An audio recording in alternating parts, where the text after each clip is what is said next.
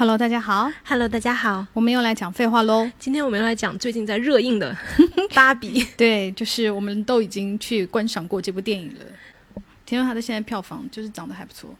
是过亿了，是过亿，然后预计票房是二点四亿，是全球过？没有没有没有，本国本国。票房非常的好，而且它是跟诺兰的那个电影同对对同步上，就是讲原子弹的那个，对吧？奥本海默就是本来是说他们两个为了避免撞档期，还是说那个诺兰要改档期，然后不知道为什么他们俩现在又就是撞到一个档期了。虽然不算是正面相撞哈，但是就是挨着很紧。对，然后芭比就是一个大获全胜的状态，而且蛮有趣的，就是芭比当初在拍的时候不被看好，对，尤其是大家看那个路透，想说天呐，这也太廉价了吧，就是也太塑料了吧，尤其是大家看到那个 Margot Robbie 和那个 Ryan Gosling 穿的那个那个衣服，荧光色的衣服，然后说很辣眼，对，然后开着那个就是塑料感很强的那个车，就是他们路透被拍到，大家就想说天呐，他们不会拍出那种你知道很低幼的啊，故意就是很廉价的，然后大家都在猜测，然后随着他那个放预告片啊。啊什么的，就是还有访问啊，上各种节目啊，大家逐渐就是看到他们放出来的一支一支的物料啊，就会觉得哎，好像是跟我们想象中的那个芭比好像不太一样，好像他们是要讲一个很新的东西，对，好像是跟预期中的就儿童向的电影并不是一一个东西，我是。之前就在关注这个片子，而且我之前就我还蛮感兴趣的。首先说，我对芭比娃娃没有任何的私人感情，因为我小的时候虽然玩娃娃，但是也没有对娃娃产生过那种好像说啊，这是我未来要成为的，或者怎么样。它对我来说只是一个玩具而已，而且也不是芭比牌，就是没有那么高贵的玩具。所以现在对我来说也没有说什么童年滤镜啊，也没有弥补童年遗憾。对我来说就是一个。大 IP，然后他好像拍出了新意，我就很感兴趣，而且又是一个大美女演的，我就啊不错，再促使我要第一时间，因为我基本上是。上映第一天还第二天，对我就去看了。我如此积极的原因，我也跟燕讲过，是因为韩国上了之后说韩男大破防，然后说韩男打很低的分数，然后韩女打高分。然后我一听，哈，这我倒要去看看，那我必看，所以我马上就去看了。嗯，我是因为看到有人说 Margot Nairobi 是个五分女，我想说。怎么会讲出这么不要脸？就是已经有点违反人类常识的话。因为我我在这个观影过程中，我就是有时候会经常忘记它内容，然后一拍 Margot 的那个正面大特写，我觉得哦，怎么这么美啊？就是被她美的七荤八素。因为大家都知道她原来的片，她并不是那么喜欢扮美的这种女演员。你看，不管是小丑女也好啊，还是她演那个花花女王，因为花花女王她是那个堕落的那个那个吸毒啊，然后颓废啊，然后是被母亲和那个老公双重伤害，就是人很憔悴，她都是搞的那种你知道美女扮丑的那种。然后她突然就是以美女的真正的美女面部出来的时候，就哇，就是我我一边就是因为我跟我妹一起看的嘛，我们俩一边看一边说：“天呐，也太美了吧，美死我了！”我们俩就不停的重复这种不真正的就是被那种大美女震撼到的那种，她真的很美，对不对？不过小丑女还是很美的，虽然她没有说有在强调，但是你无可否认，小丑女随便画一画就是是一个啊经典的，就是有点美到不真实的那种形象。对，所以我就看外国观众说她就是哈五分女孩敢来演芭比，就是我就很震惊。但是接回到你刚刚说那个芭比呢，就说虽然芭比是一个。全世界人人皆知的 IP，但是其实它在国内没有什么土壤，对吧？因为我们小时候第一个就是芭比娃娃也很贵。我看到一个正版的，就是我原来不知道芭比娃娃那么贵，你知道吗？我就是想买给小朋友作为礼物，然后我随便一看一个非常非常就是呃入门级的，而且也不是什么限量，也没有什么配饰的，就是几百块吧，四百以上。对对对，我记得我小的时候就是是一个高不可攀的东西。对啊，我没有想到，然后我想到说，天呐，我们小时候也玩过，就是长得跟芭比类似那种娃娃，但是都是盗版的。对对。盗版的普普吧，普普娃娃。对，我在想说，天呐！原来我们小时候，因为我们小时候也玩过这种美女娃娃嘛，原来它一直都是盗版的芭比。对啊，我后来才意识到这一点。你我一直知道它是个盗版芭比啊，你一直知道，但是我就。非常清晰的知道，就是它太高贵了，不是我们这样的小孩能玩得起的东西。就爸爸妈妈不可能给你几百块钱买一个这样的就是娃娃。而且对于爸妈来说，他甚至不能叫，不能动，也不能，你知道吗？就像那个其他电动玩具会那种小鸡会咯咯咯下蛋的，它甚至不像那种玩具，它就是一个美女娃娃。对爸妈来说性价比很低。对我小的时候，因为我的玩具还蛮就不少吧，不是那种没有东西玩的小孩，这种美女娃娃对我来说也是众多玩具中的一个。我对它没有特别强烈的执着。对我来说就是有点像儿童版的奇迹暖暖，因为那时候是换装的，对就是买很多衣服啊，就是对，就是奇奇迹暖暖，就线下版。对，不过我们同龄的小女孩确实玩类似的芭比娃娃的这种，就是美女娃娃的很多。看到电影里面出现 Weird Barbie 的时候，我哈哈大笑，因为它太真实了。你在任何一个小女孩家里面，你都会看到这样，对你都会看到，就是你很容易看到一个这样被玩坏了的芭比娃娃。对，或者就是它不是劈叉，就是那个胳膊腿掰出来塞不回去了那种。而且我自己的娃娃就有被水彩笔画过的脸啊，上对对对，然后还有头发剪掉。虽然我的娃娃没有我没有剪头发，但是我在他脸上有画。对，但是我我看到我的朋友啊，或者我亲戚家的小孩啊，你绝对看到过这样的一个，就是好像疯子芭比一样的这样的一个娃娃。对，但他其实因为我我最近有在看，就是为了我们这一期的功课，我有在嗯看那个芭比的纪录片嘛。其实它在美国的土壤，因为它是个美国的品牌嘛，它在美国的土壤就是非常非常丰富。就是芭比它已经不仅仅是一个品牌了，它成为了一个就是符号。对于美国的观众，或者是说可能其他英语系国家，可能欧美的观众哈来说都是非常非常熟悉的。这里面有很多我们在电影里面看到的那个 Ruth Ruth Handler 创造芭比的。芭比之母吧，可以这么讲吧。而且我就觉得那个时候我就觉得很了不起。他大概是一九五九年创造的美泰公司。非常幽默的是，那时候刚好呃二战结束没有多久嘛，在美国它其实也是一个很保守的社会。你知道，在美泰公司流传的一个很有意思的就是话，就是虽然 Ruth 是这个公司的老板，而且也是他一手创造了芭比，可是他是在公司是不能签支票的，原因就是他没有账户。他为什么没有账户？因为她是个女的。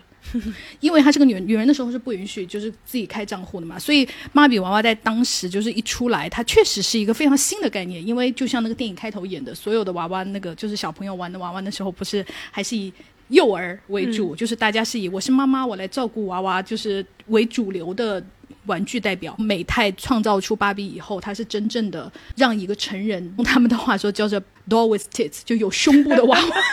他就第一个有胸部的娃娃成为小孩的玩具。因为他们刚刚做出的时候，他们就是参加了那个玩具展览展览会，然后想把那个娃娃卖出去，就看到他采访一个已经现在已经七八十岁的老玩具商，他说对他就是我，他说我就是在那个展览会上第一次看到芭比的。他说当时我们所有人都传言说那个那个芭比有乳头，然后所有所有人就那个娃娃有乳，所有人都冲过去看。然后，但是没有人敢买，因为大家都觉得没有妈妈会给小孩买一个有胸部的那种娃娃。哦，Rose 就是觉得，就她有很先进的那个，就是女商人、女企业家的那个很敏锐的那个商业概念哈，她就觉得说，她当时就是做，就是美泰做推广概念啊，就是把芭比作为，你们能和当时的那个时代背景，我不是讲说女生其实都是作为家庭主妇的嘛，芭比就作为一个当时你知道鼓励大家出去工作，呃，芭比也是有职业的啊，然后芭比有自己的存款啊，芭比有自己的车呀、就是在当时其实是很先进的嘛。很好笑的是，并不被社会所接受，就像现在社会所不能接受的一些女性女性观念一样。那个时候，就算是美泰公司推出这样的概念，大家也觉得啊，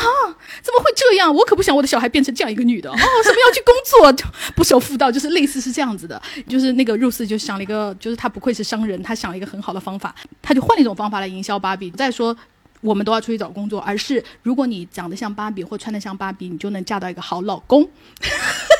哦，这种观念，然后立刻家长马上就接受了，你知道？家长说，哦，这个对我女孩很重要。大家从这个时候开始才纷纷的，就是购入芭比。它的第一波那个销售潮是从这个营销概念开始的。哦，这样子啊。对，所以就是大家有的时候会觉得，哦，芭比好像是个很女性的观念，就是在那个时候好像是个很女性的观念。但是那个在纪录片里面，Rose 就是一直强调的一个概念，就是我从来不是一个女性主义者，我也不是一个超就是走在时代前面的人，我只是一个反映当下社会的人。哦，嗯，我当时看的就是哦，就是你看，就是芭比，不管它成为一个好的东西，或者是就是我们等会儿会讲，它随着那个时代的进步，它就被越来越多的人骂嘛。它不管是在这个女性浪潮中 一下子变得超前，一下变得落后，它其实都是跟当下社会的就是呃人们的生活呀，或者是女性的进步呀，或者是社会的经济发展呐，都是牢不可分的。你说到那个芭比的形象，因为。在电影里面，女主算是女主的女儿，就不是芭，就是真实世界里面的妈妈和女儿。嗯、那个女儿她很明显就是当下的呃女权主义者，然后当下的新女性的一个代表。她看芭比的就是。她非常就是讲话非常的刻薄，说你是一个你是一个法西斯，对 对你就是给女孩们制造了身体焦虑，就是你制造了一个不可能的完美的形象，对，然后让大家感受到了很大的压力，就是你必须要完美，你才是一个好女人、嗯、这样的一个东西，她。我觉得这也是一个非常主流的批评，因为我做这期节目之前，我也去搜了一下就芭比娃娃相关的历史，就很有意思。关于就是芭比这个外形的一个批判，我们刚刚讲的那一派观点，它其实是从芭比娃娃开始售卖开始。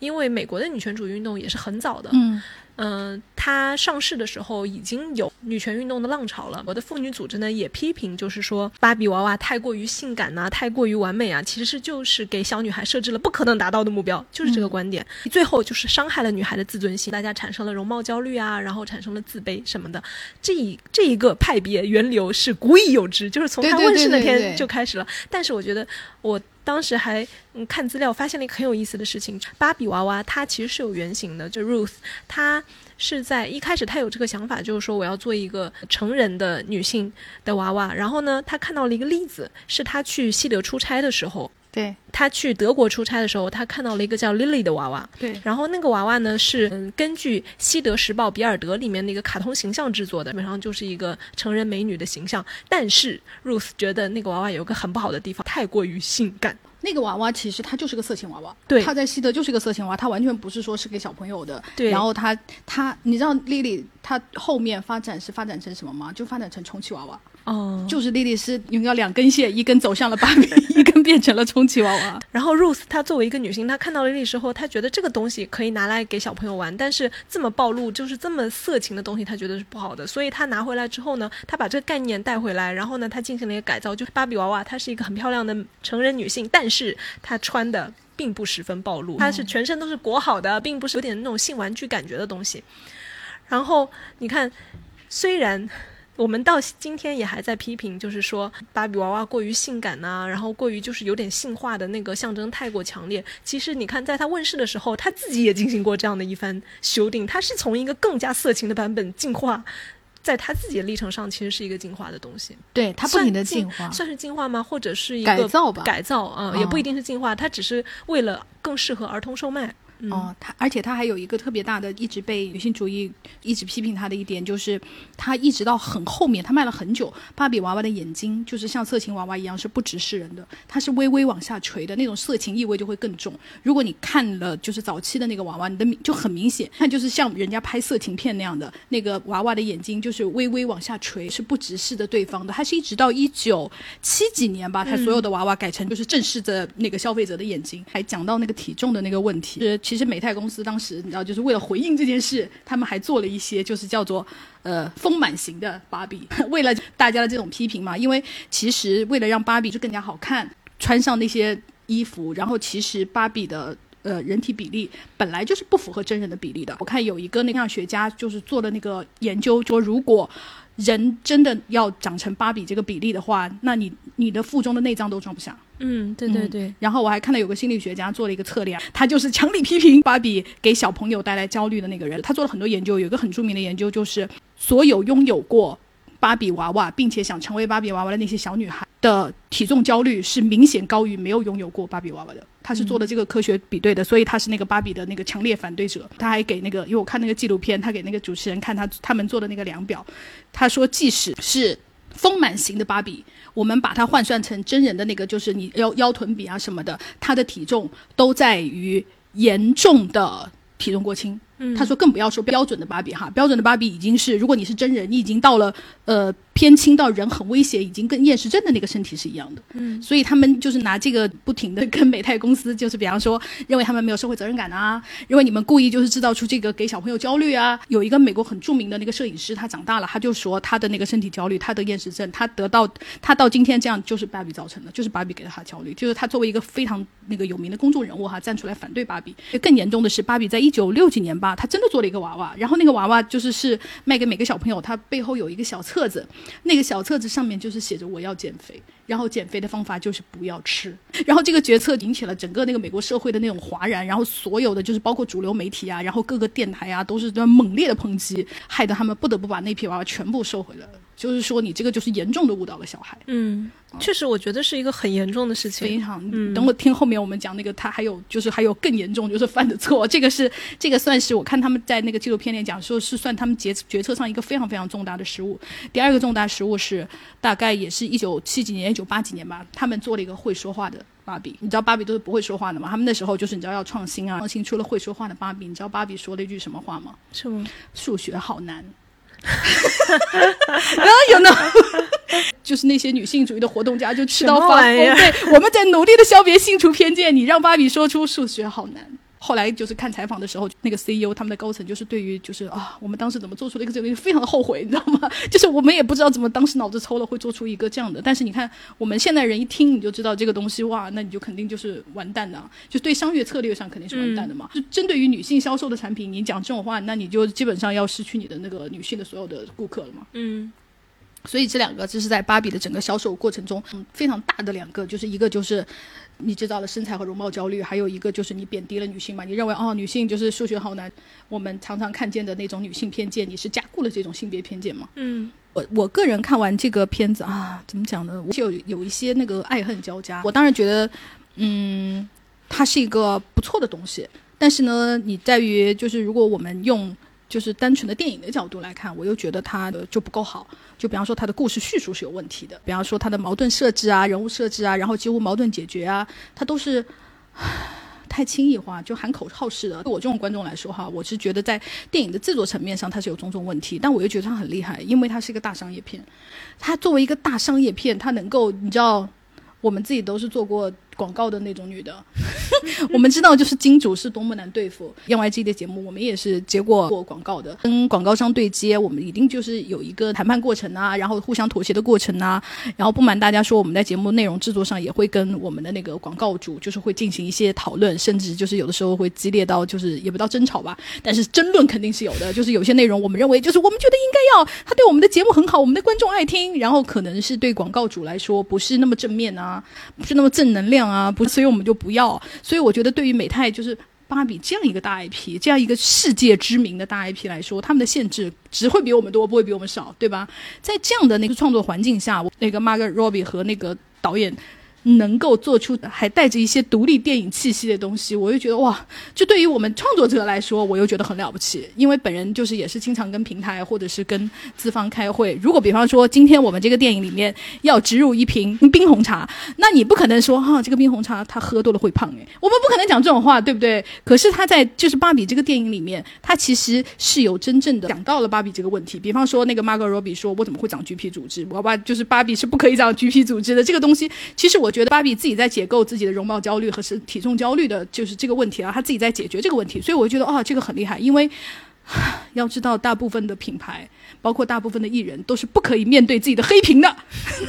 所以我就觉得哦，这些包括到后面就是呃，整个美泰公司，因为他们拍了很多美泰公司里面的戏嘛，董事会没有女的啊，然后包括整个董事会的解决问题是如此的像开玩笑一样啊，包括最后大家。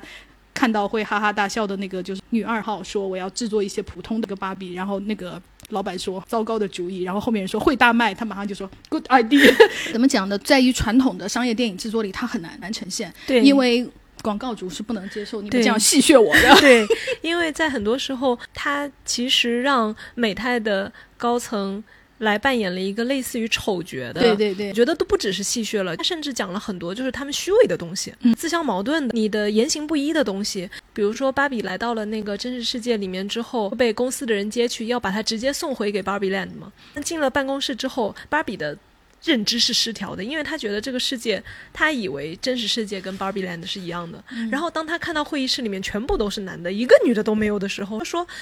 你们的女的领导在哪里呢？你们的女性的高管在哪里呢？为什么我看不到他们？还是说他们在别的地方办公呢？还是怎么样？首 CEO 立刻就站出来，他说：“好，我知道了，你来了吧？你这一套我可熟。”他那个台词我原话讲不出来，但是他就那个意思。他就说：“我们可不是像你们以为的那样，就是是那种坏公司哦。我们是很先进的。我们历史上，嗯，某一年啊，好像有过一个女的领导，然后还有一个好。”那样就说明我们历史上有过两个，你看两个够多了吧？你看这个公司几十年的历史了，两个，其实这个东西观众马上就能 get 到，他说的这个东西是很虚伪的，你说出来就是答案就在谜面里，对吧？我当时就笑了，就是他说我们每一层都有 unisex，嗯，厕所就是是那个无性别的厕所，因为无性别的东西它是很。保障弱势群体权益的嘛，就是也是一个很正确的东西。然后他就是罗列了一大堆，他最后还说：“我有一个犹太人朋友。”我听我看到这里的时候也是哈哈大笑。这个就有点类似于我们已经够政治正确了。对，我们对，还有就是有点类似于，就是说，呃，你不要觉得我是种族歧视的，我可是有黑人朋友的，就类似于这样的一个东西。他这样一套的东西下来之后，你就你只会感受到哦。他是很虚伪的，对对吧？你你让甲方的代表人物 CEO 的角色是呈现这样的一个东西，我觉得我反正我是觉得很幽默的。觉得可能他们的妥协是在于我们的女二号也是美泰的，就是美泰里面是有好人的。是作为 IP 拥有方哈，嗯，就是虽然你把我写成那样了，但 OK，你看解决问题的关键，还有那个主要的好人啊，也是我们的，这样我就可能是对于那个金主来说，哦，可能好接受一点。我觉得还有一点是因为他那个 CEO，你不，你也没有办法，他说他是一个彻头彻尾的坏人，对，因为当他们进到 Barbie Land 的时候，还有那个 Ken 在外面大卖的时候，他说这不是我要的。我不想要 Ken 在外面大卖，我就是要卖芭比的。我不想让 Barbie land 被毁掉，我还是要想要就是守护这东西。就是我觉得这里面在这个剧情点上，他用这个东西来做了一个调和，嗯，就是让他没有成为彻头彻尾的反派。其实反派功能就是用 Ken 来担任了。对对，CEO 他后面在 Barbie Land 里面，他还呈现出了一种就是说，唉，有些时候我真的不想开会，我们为什么不能搞一个格致大赛呢？嗯，对吧？他就又流露出了那种人的那一面，让你觉得哦，他。确实，他好像也是一个人。我觉得，当你赋予一个丑角，就是丑角了。当你赋予丑角人的那个要素的时候，就是观众就没有办法彻头彻尾的讨厌他，他就成为了更加偏向于喜剧的那一面，而不是反派的那一面。我觉得是导演或者就是整个创作者，他们是在这方面有意的，就是妥协了一下，然后以让这个片子能够顺利的面世，这是很明显的。他不可能让甲方完全扮演一个恶人角色。你刚刚说，就是这个片子总体的感受，你觉得它整个的。的情节矛盾上设置的不是特别的完美，但是商但是商业上制作还是蛮成功的，是不是？我觉得，当然，他他的那个就是你要说美术啊，你要说视效啊，完成度的东西，我觉得是很好。但是我是认为他在呃剧情上面是很弱的，因为你几乎觉得他没有什么故事嘛。当然，我我觉得他有非常非常好的地方，我很喜欢的地方，比方说我很喜欢的就是。我觉得他是第一个，我们可以说第一个吧，是在大荧幕上大声的站出来说我是一个反父权制的这样一个电影，对吧？没再没有一个电影就是能够这么直接直白的说出这句话了。我们都是你知道虚虚的，哎呀弯弯绕绕的曲折的隐晦的来反对一个东西。我觉得他能够这么直白的体现出我就是在反父权制，我觉得这个很了不起，因为我感觉到就是他是在电影史上的意义了，就不是这个电影制作上的那个。哦，那我觉得这个台词不至于说电影史上都没有，只不过。我我对它的这个意义，我更多的是着眼于我们中国观众，在中国的影院大荧幕里面看到一个，首先讨论父权制，父权制根本就是你在，起码在近年吧，你在大荧幕上你根本看不到这个东西，也没有 feminism，也没有女权主义，也没有女性主义的任何东西。虽然它的情节是弱的哈，但我觉得它的结构做得非常的漂亮。芭比的两次进入真实世界。嗯，就他整个故事框架是这样的嘛？第一次进入真实世界是他得知了世界的真相，然后又回到芭比 land，然后整个颓废之后，最终他选择成为我要成成为真实的人类，然后我再次进入了真实的世界。他我觉得这是他真故事的真正的主轴。我觉得这一条主轴他其实完成的是很漂亮的。中间的所有的剧情，我认为都是这条故事主轴的一个插花，增加趣味性而已。我我不觉得它是一个故事很严密的东西，我我说实话，我没有期待它是一个很严密的故事，因为它毕竟是一个 IP 大电影，我不可能期待它是末路狂花，它就不是末路狂花。我觉得不是，我我不是说它要求在气质上是末路狂花，因为我们也看到很多 IP 大电影，像乐高，嗯，就是作为 IP 电影来说，它是应该有一个完整的故事，或者是说丰满的故事。我觉得它这点做的不太好，它所有的让我感觉就是我有一种很强烈的感觉，就是它收集了很多口号。他把所有网上的那个女权帖收集起来给大家读了一遍，就是我这种感觉。当然，我不是说这种东西不好啊，我觉得他没有做得更好。就比方说，我们最简单的，他如何就是反洗脑这个东西，大家在输出京剧，然后一下啊洗脑就破了。就对我来说，你电影这样子做，我认为是不好的，是你故意简单化，或者是你你没有好好在讲故事。对于我一个电影观众来说，我是感受到这个。我就是觉得我不满意的是这些东西上的东西，你有血有肉的东西就是填充的太少了。你把所有的，就虽然你是一个玩具的 电影，但你不能真的把故事扁平化，也不能把它就是过于幼稚化和轻佻化，这是我的感受了。我是觉得整个的故事的讲述，就像你说的，它就是有一个结构，有一根主线，但是这个主主线它是没有丰满起来，这是我个人的观影感受哈。我的感受还好，因为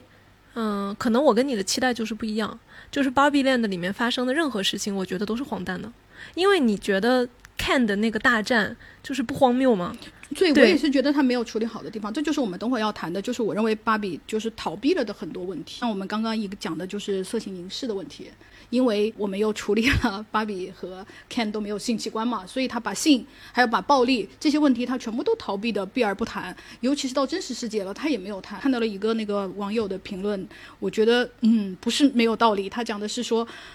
如果 Ken 是是有鸡巴的话，他回到了芭比兰，第一件事就是联合其他的 Ken 把所有芭比强奸一遍，我觉得非常合理。但是我觉得芭比这个电影是回避了性和暴力的，当然你也不能说这是创作者的错误哈，这可能就是剧本这个地方就过不了了，这块就是这块就可能是美泰公司心中最隐秘的痛，因为他就是从那个色情娃娃就是过来的嘛，这是他们一直都非常不愿意面对，他们很不想把芭比和性扯上关系的一个东西，这就是他们的品牌策略，这我也能够理解。但我认为，就是正是因为你是个商业电影，在这些东西你也确实没有办法就是深入去讨论。但我个人是觉得蛮遗憾的，尤其是他最后还用了那首 Aqua 的歌，你记得吗？I'm a Barbie Girl 就是那首歌。然后那首歌是当年跟美泰公司是打了十长达十几年的官司的，就是因为他的歌词里面有一句叫做 “You can brush my hair and take off my clothes everywhere”，、然后这句话让那个。美泰发疯了，就是他们极力要避免的东西，被一首流传如此广，就是 popular 的歌，把这个歌词唱进去了。这句话其实我们读的话，你也知道是有双关含义的嘛。因为芭比本来就是个换装娃娃，你在任何地方脱她衣服是没有问题的，就是作为歌词来说，他可以说我是没有问题的。但是谁不知道你可以在任何地方脱我衣服是什么意思呢？你最后你又要用这首歌来放到你的那个电影里，但是你在电影里实际上你又不敢讨论这个问题，这是我就是觉得哦，我有点遗憾的地方。我我的感受跟你完全不一样，我会觉得说没有生殖器这一点，它确实就是芭比娃娃的核心要素，因为 Ken 的没有生殖器和芭比的没有生殖器，它是我小时候玩这一类塑胶娃娃的一个怎么说呢？就是好像我认为这就好像是对小孩刻意隐蔽的成人世界的性的这样的一个东西，这就直指了这个问题，因为。我我觉得，因为我们跟美国人是不一样的哈。同样的一个芭比娃娃，对我来说，比如说对我的，因为我们 类芭比娃娃吧，就是这种美女娃娃，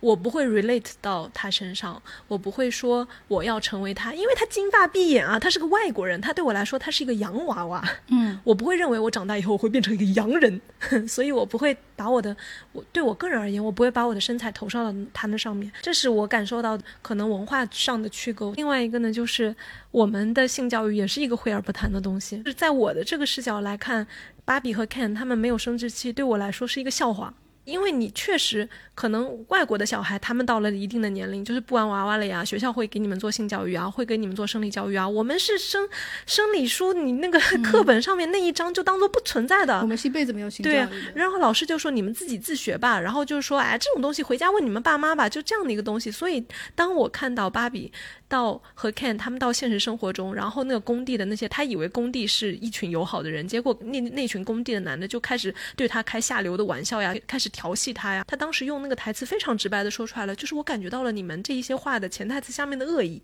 而且他非常明确的知道这个恶意是来自于性的，所以他大声的说出来了：“我没有 vagina，我没有阴道。”然后 Ken 他也没有鸡巴。对于我我来说，我觉得这个东西它是非常幽默的。在我们成长过程中，在娃娃的身上，他有胸部这样的性征，他有一个成年女性的身体，但是他没有性。在芭比的那个电影里面，她也是，她有一个成年女性的身体，但是她没有性，她没有性，所以保持住了芭比 land 的那个纯洁性。就是我觉得这个东西它非常的，它非常的冷幽默，你知道吗？我觉得这个东西就是，反正对于我们这种没有性教育的小孩来说，我看它我就觉得啊、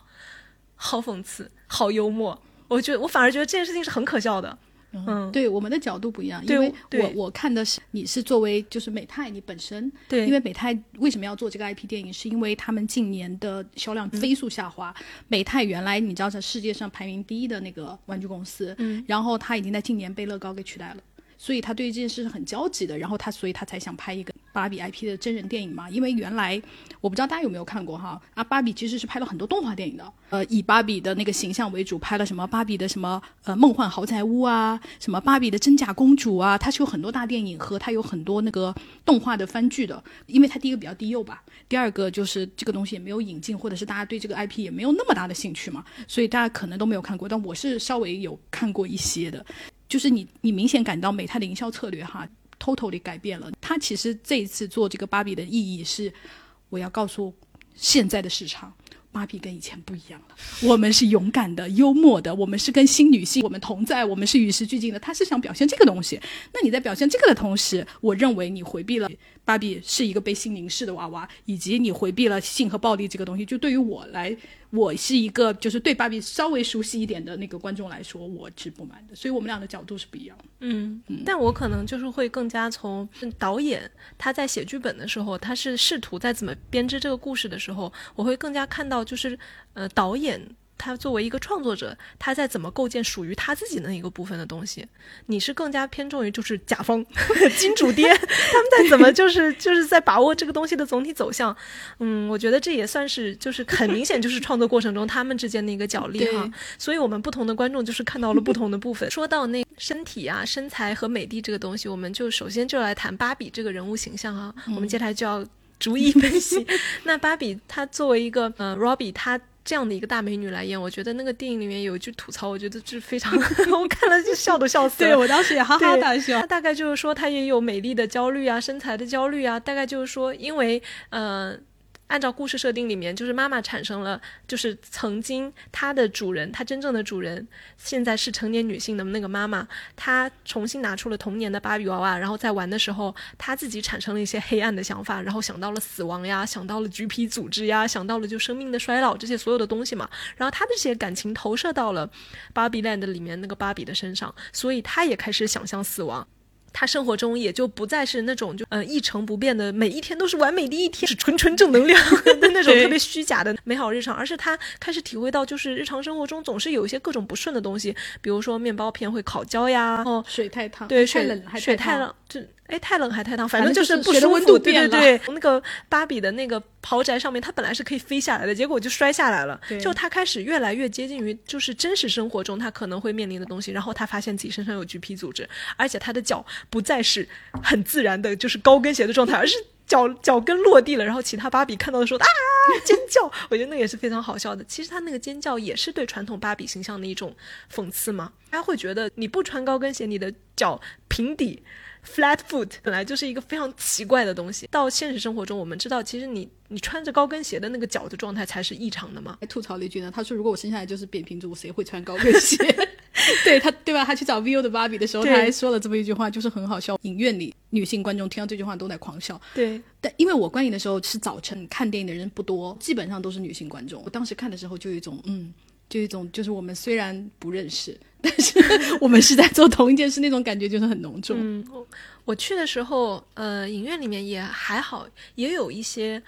男性观众，但是大部分都是女生，大家就是此起彼伏的在不同的笑点笑，我觉得那个氛围也是很好，就是总体观影体验还是蛮好。还是说回到就是那个 Robbie，她作为一个大美女，然后中间就开始说啊，她越来越接近真实啊，然后发现自己就是头发没有那么蓬的那一面呐什么的。然后，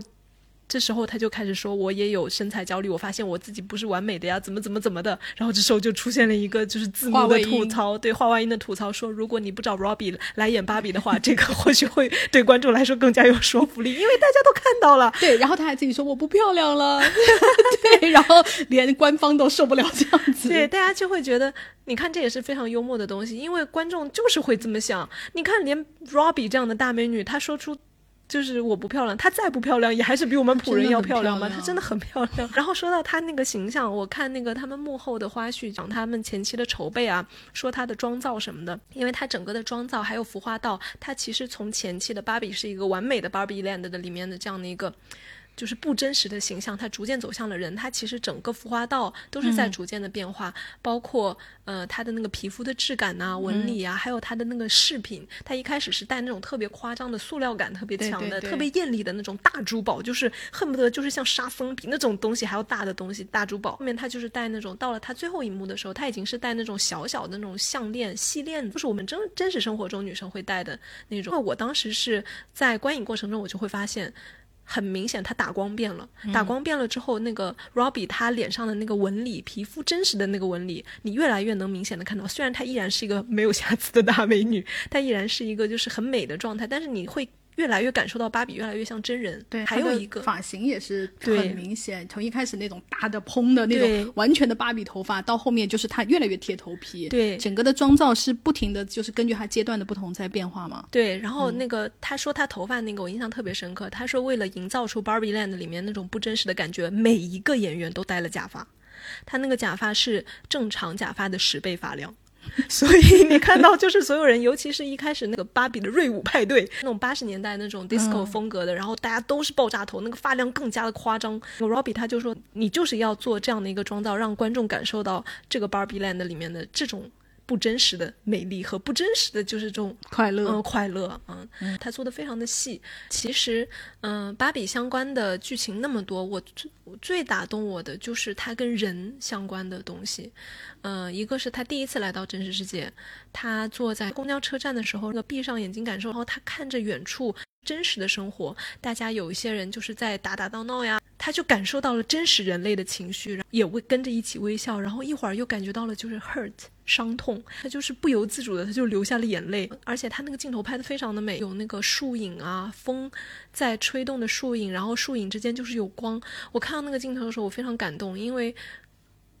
我觉得那个就是我眼中看到的世界。我是很喜欢看风吹动树影，然后那个光变换的人，我真经常会看到这样的情景发呆，就感觉到了哦，这是我生活在真实世界里面的人类发呆的时候会看的东西。我就感觉到哦，芭比确实来到了人间，他在感受如何成为一个人。接下来那个剧情，我我觉得应该很多朋友也都是很喜欢的。然后他看到旁边有个老太太坐在那儿，然后他脸上还带着那种天哪，我好像第一次知道了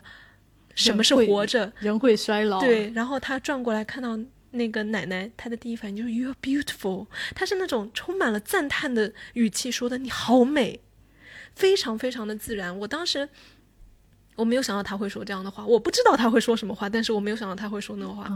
因为我是看了大家剧透了这个，才看到电影的。对我，对我完全没有。奶奶说 “I know”，他的反应我也非常，我非常喜欢。然后他们两个相视一笑，而且我觉得最妙的是关于这一段的戏外，就是这一段戏是差点被华纳高层给卡掉的，因为他们觉得这个戏没有意没有意义没有意义，就也他也确实他也不推动剧情，对吧？然后导演就知道我们创作者吧，经常你看，就是连这么大的演员、这么大的导演，还会面对的这样一场戏，看到这个你就知道，花大高知一场戏一场戏在抠，哎，这就是我们平常你知道就是面对的问题。你会经常会有人问你这场戏是什么意思，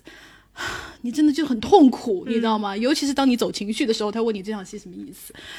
我我看到这个时候，我就是特别有感触，我就就是我就想说，哈、你看我们创作者，全世界各地的创作者都是在经历这样的困难。大家知道，就是这个老太太，她是两届的奥斯卡最佳服装设计对上的或者她可不是一个普通的老太太，对她是一个著名老太太。对她真的很厉害。我们刚刚讲的那一段也是导演本人坚持，就是说我拍这个电影，我就是要拍这个。如果你把这一段卡掉的话，我不知道我为什么要拍这个电影。然后我就觉得 yes，就那一段特别特别打动我。还有，然后另外一段特别打动我的就是结尾芭比变成人的那个，他面对了他的创造者。其实那个创造者的形象跟真实生活中的 Ruth Handler 是完全不一样的，他更多的是像玛格丽特·阿特伍德。的形象，大家如果去看照片的话，会发现很明显，非常非常像。就那个阿特伍德是《使女的故事》的作者，他从长相到发型都很像。因为真实生活中的芭比的创造者，她其实是一个比较高大丰满的，你一看就很贵气的那样的一个老太太。真实生活中的阿特伍德就是一个瘦瘦的卷发，你觉得她比较矮小的，嗯，然后又很和气的，就是他们两个气质完全不一样。对嗯，，Rose 是一个女企业家，对，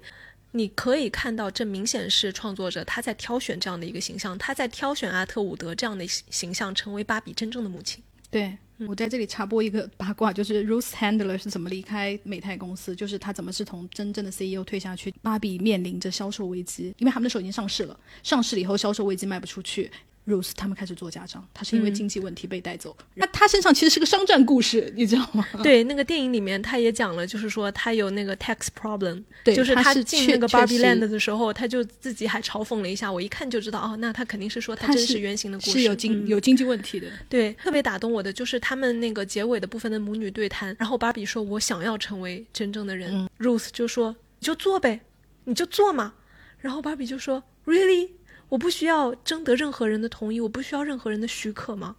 我看到他问出那句话的时候，我真当场就流泪了，因为我觉得这句台词他写的非常，他太好了。因为我相信大部分女性生活中都会有那种。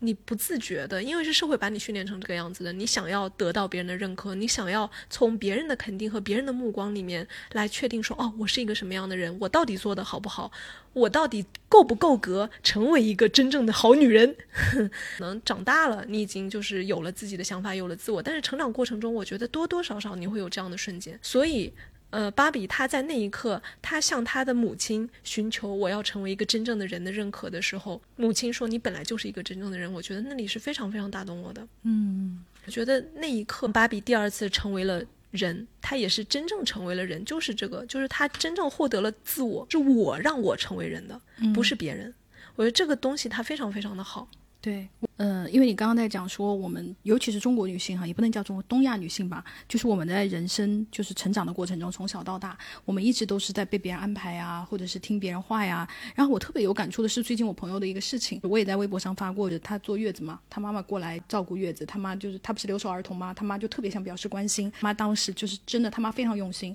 她妈在老家问遍了所有。就是七大姑八大姨给她找偏方，到了北京照顾她月子，就是不让她吃肉，说孕妇不能吃肉，只能吃鸡蛋，你的蛋白质都要从那个，然后导致她奶奶很少。就是这个故事不是重点，重点是我们听了这个故事以后说，那你呢？你妈不让你吃肉，你就真的不吃，她就真的不吃，就是这个才是更让我震惊的。有主体性的人，就比方你妈不让你吃肉，你真的会说那我就不吃肉吗？不可能吧？你你你就算说我是一个产妇，我现在身体不好，我没有办法起来自己做肉，我们也会点个外卖吧。就是现代的，就是生活这么方便，他是真的没有肉吃，他是真的就是把这件事跟我们说的时候，他就告诉我们他没有肉吃，我们都很震惊。我震惊的其实是后面这个这一节故事，然后我又想到就是我们刚刚说的，我这个朋友可能也就是他太习惯他的人生，就听妈妈的，或者是听老公的，或者是听上司的，他没有一刻就是想到说我是不是可以做点什么，我是不是可以决定我的人生，我是不是说你要不让我吃肉，我就说不行。我就就是，其实最近最近这件事情，就是给我蛮大的触动的。其实不是一个控制狂的妈妈，而是我们面对这样的事情，那我可以做点什么？所以他的无所作为，他是真的不吃肉，再吃鸡蛋这件事，反而把我震惊到了。嗯，我觉得是因为我们整个社会的这种性别化的教育呀，哎呀，一说起来就又很沉重了。就我觉得大家很多朋友应该听过这个话，对于女性来说，社会把路径设置成这样，就是你顺流而下是最容易的路。对。你你顺着大家，顺着别人，你的生活好像就少很多麻烦，少很多争端。你看，你只要听你妈的话，就是家庭就和和气气啦，就不用你只要不吃肉，就不用吵架。对，而且你你的整个月子你就不会那么痛苦，你就不会，比方说天天要跟你妈争斗。嗯，然后更好笑的是，就是她老公也觉得。好像不吃肉不对，然后她老公做了一个行为，你知道是什么吗？他跟我们说：“你能不能去跟我丈母娘说，让她吃肉？”我们说：“你呢？你是哑巴吗？你为什么不能跟他们说？你们是一家人呢？”然后她老公就是提出这样的要求。当然我也能理解，就是避免家庭争端呗。我们出来就是当坏人呗。你看这个故事就是非常的点，而且我就觉得像这种面对这种考验，面对这种就是你要解决的争端哈、矛盾哈。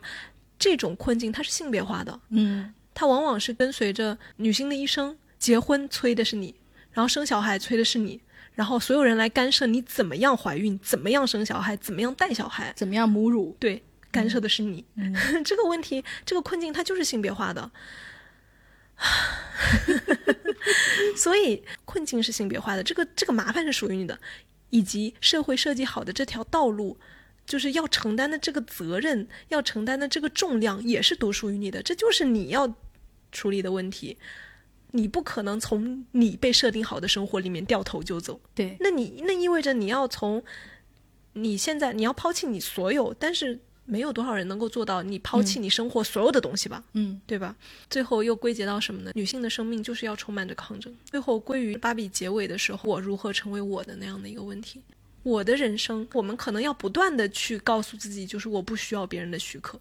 对，来让我成为一个人。我个人很感动的，就是他说那句话，就是母亲的作用，就是站在原地让女儿回头看的时候，嗯，让你知道走了多远吗？我个人就很触动，因为你知道。我们母女关系的那个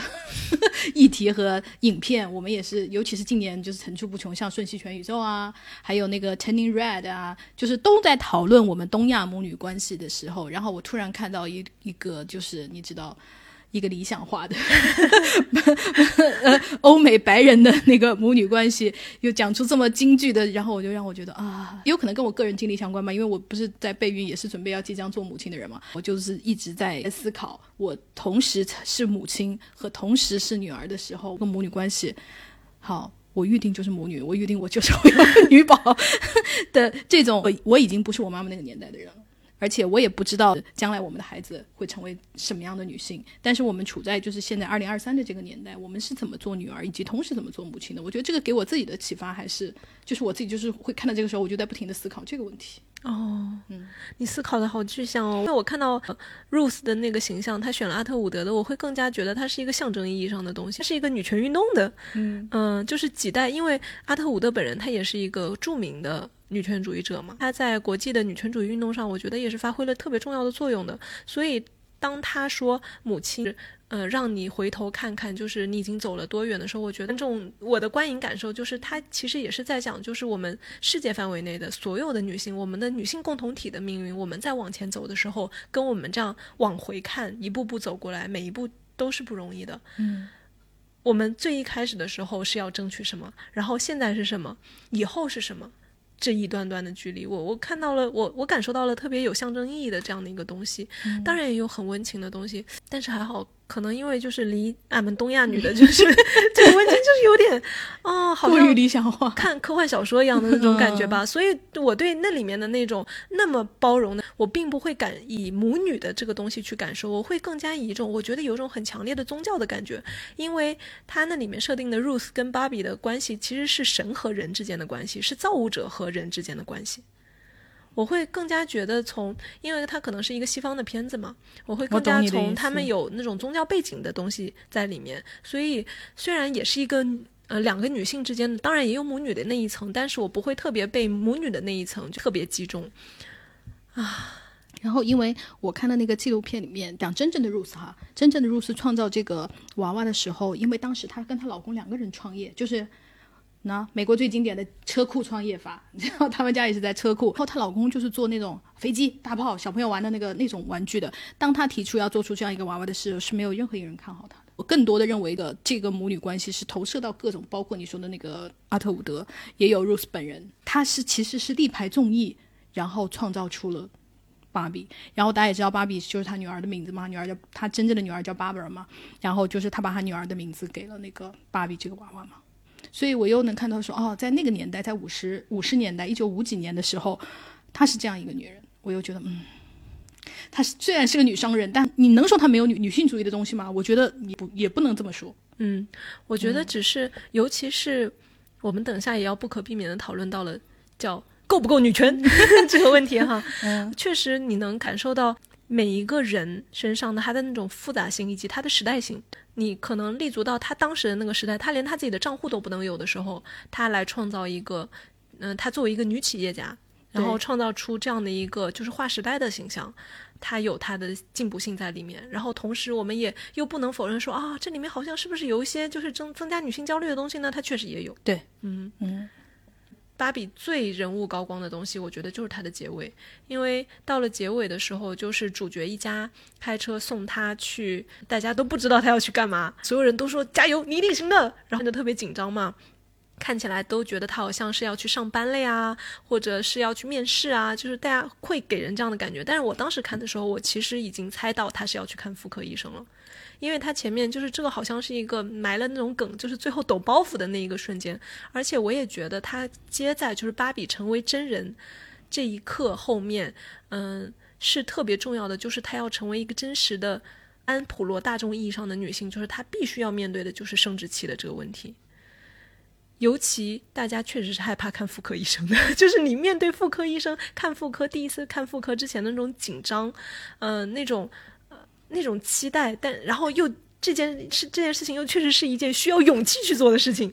我觉得这个东西又非常的幽默和真实，是女性观众看了会会心一笑的东西。我非常非常喜欢这个结尾，整个电影我应该说我最喜欢的就是这个结尾了，因为我是觉得几乎也没有什么电影或电视剧会把看妇科这件事情对，描写的如此的就是快乐，嗯，如此的骄傲，因为基本上看妇科我们就是一个要不就得病了吧，就是在影视剧里通常出现的形象哈，要不就是怀孕嘛，对吧？基本上就是因为这两件事情，大家可能去看妇科，然后这两件事情不管是怀孕还是得病，对于这个女主角哈，就是其他电影的女主角都是一个 我没有料到的，啊、我的人生是不是要大变了？就是带点惊恐啊的，但是只有就是在。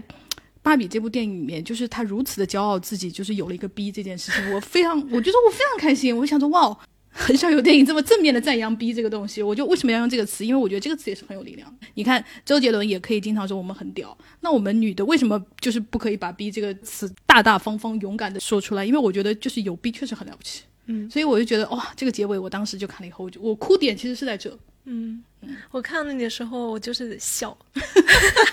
Welcome to real life as a woman，、就是你真实的成为了女人，欢迎来到真实世界芭比，而且你不叫芭比了，你叫 Barbara。她，因为我的感觉哈，就是当她说出她的名字是 Barbara Handler 的时候，她的芭比的这个名字的那种性别，就是性感意味的那种玩具式的那种东西就没有了。她成为了一个真实世界一个叫芭芭拉的一个女孩，一个女人。她给我感觉就是特别，呃，她不是性玩具的那种东西，她不是性凝视的对象，她是一个有名有姓的女的。嗯，而且我我觉得特别好的，就是因为很多人看到那里面都以为她去美泰上班了嘛，或者就是说你有了一个工作，或者就是你要可能真正开始着手整顿芭比乐园了，就那种，我觉得很好。她没有把落点落在事业这个上面，也没有说我就是要成为一个精英女性了，也没有说就是嗯，我从此就是要大大刀阔斧了。她没有，她就是一个普通的女孩。对，所以我觉得这个落点落的就是非常非常对对对，我觉得特别好。她最终承接了他变人的那一刻，就是我去寻找我，以及他最终落脚到了我要成为人。我不是要成为女强人，我不是要成为一个就是改变世界的人，我不要成为多么成功的，怎么就是多么了不起的。当然这些都很好，但是她首先是一个女人。嗯，她有这个结尾，就是 就对这个结尾真的非常好，就就我最喜欢的地方。就让我就是最后笑着走出电影院，让我觉得不虚此行，太好了！我出来之后立刻就推荐给了我的朋友们，立刻就让燕你马上就要去看，真了不起。嗯，因为我觉得你作为女性，你看到了女性的痛苦，然后最终回归到了人的。人的困境、人的痛苦和人的欢欣的时候，我觉得是女权主义非常核心的一个东西。因为我们女性的权益，它讲的是一个人的权益，我们如何在这个世界上活着。对。好，我们等一下再讲到女权不女权的时候，我们可以具体的讨论这个问题。那当然，你讲到芭比，一个，唉，一个不是很重要，但你又不能 不能 不能逃避他的人物就是 Ken 嘛。嗯，对，虽然我们都不是很喜欢这个角色，但是也合理，因为很好笑的就是他在那个电影里面也是讲了，没有人会单独买 Ken 的，只有买了芭比才会顺带买 Ken 嘛。因为当时在芭比娃娃这个诞生的过程中，也是小朋友们问芭比为什么没有男朋友，她才出现了啊。这样呢？对她并不是说我们要给她那个，是小朋友问那芭比有男朋友吗？芭比男朋友是谁呢？就是当你的消费者问你这个问题的时候，然后美泰说哦好，那我们给她一个男朋友，而且 Ken 就是呃 Ruth 的儿子的名字。对对我刚刚就想说 这一点也是非常好笑的，就是当你仔细审视芭比和 Ken 的关系的时候，你会发现他们是亲姐弟，对他们是亲姐弟，这当然是一种骨科耶。对对，这就是一种骨科啊，这就是公然全世界范围的骨科啊！我看到这个时候，我真的哈哈大笑。而且你看，从 Ken 的诞生来看，嗯，你要说这个不女权吗？这个也很女权，因为她的男朋友是作为她的挂件 诞生的。对，嗯而且现在也是没有人也会单独购买 Ken 的。对，嗯，但现实是销售也是这样的，而且我看他们那个那个专区也是芭比专区啊，没有 Ken 专区啊，它确实是为了 Ken 而诞生的，叫 CP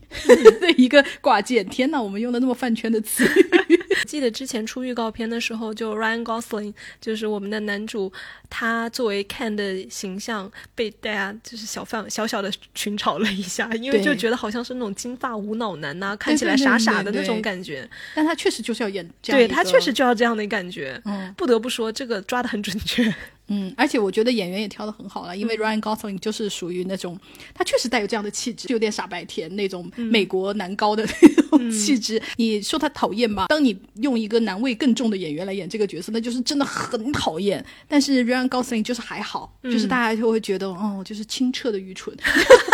会因为他清澈的愚蠢而和那种倔强而有啊。OK，就是对他会产生一丝母爱，就是 Fine，算了吧。对这个演员有这样的观感，对你可能就不至于说呃，而是会产生说好吧。对对，就是你的情绪上会因为他是高斯林演的，是会稍微好那么一点点。而且我看那个采访，就是因为 Robbie 他本身就是这个片子的制片人，他说写剧本。写的时候，因为就是导演写的嘛，Greta 写的，他写的时候就已经括弧，这个就是 Gosling，就是甚至都还没有敲他的档期就已经定下说，嗯，我们觉得 Ken 应该就是由他来演，剧本已经写完了，Robbie 拿着这个东西，因为他也认识 Ryan Gosling，然后就去找我们的男主的演员说，嗯，这个本子已经写好了，他就是定好，就是你拍，你接也得接，不接也得接，就这么一种情况。还看另外一个采访里面很有意思，就是为什么就是他特别主意于让那个 Gosling 来演。是因为他之前看到过，首先他们之前就有合作，就觉得相处的不错。然后另外就是他看到过新闻说 Ryan Gosling 他是在街头好像阻止过街头抢劫的，然后就给我们的女主监制片留下了非常非常好的印象。他说一定不能是一个讨厌的男的来演，所以他要找 Ryan Gosling 来演。而且我看了一个那个，就是 Ryan Gosling，就是十二岁的时候在街，就是在舞台上，就是像那种那个美国偶像那种舞台上大跳那种踢踏舞的那样，就是非常非常的 can，你知道吗？就是这样的，就是他一点都不油。哦，因为他的时候又很小，十二岁，你知道吗？然后又跳得非常的投入，非常的嗨，就是整个的那个样子就很可爱。正是因为他没有浓厚的男性气质，所以他格外的适合这个角色。对，因为他男性气质就是男味儿一浓之后，我们就会产生反感。而且我跟你说，男味浓的演员不会接这个角色，因为有损他们的阳刚气质。对，这确实。说到看这个角色本人，因为我们刚刚讨论那么多都是讲演员哈，猛夸了一番。讲到看这个角色本身，我觉得，嗯。怎么说呢？就是从剧情上来看，我同意你讲的，就它剧情没有特别丰满。但是由于他们从 Barbie Land 到真实生活中，他那一路的变化，他实在是太惊人了。就是他那个剧情实在引起了我强烈的不适，你知道吗？当他意识到真实世界原来是一个，就是男的拥有了一切，那个总统山上全部都是男的，纸币上面全部印着男的，那个华尔街就是金融什么西装革履，掌握了一切，所有的所有，就是你看着。Ken 他进入了真实生活之后，他从在 Barbie Land 里面，他只是一个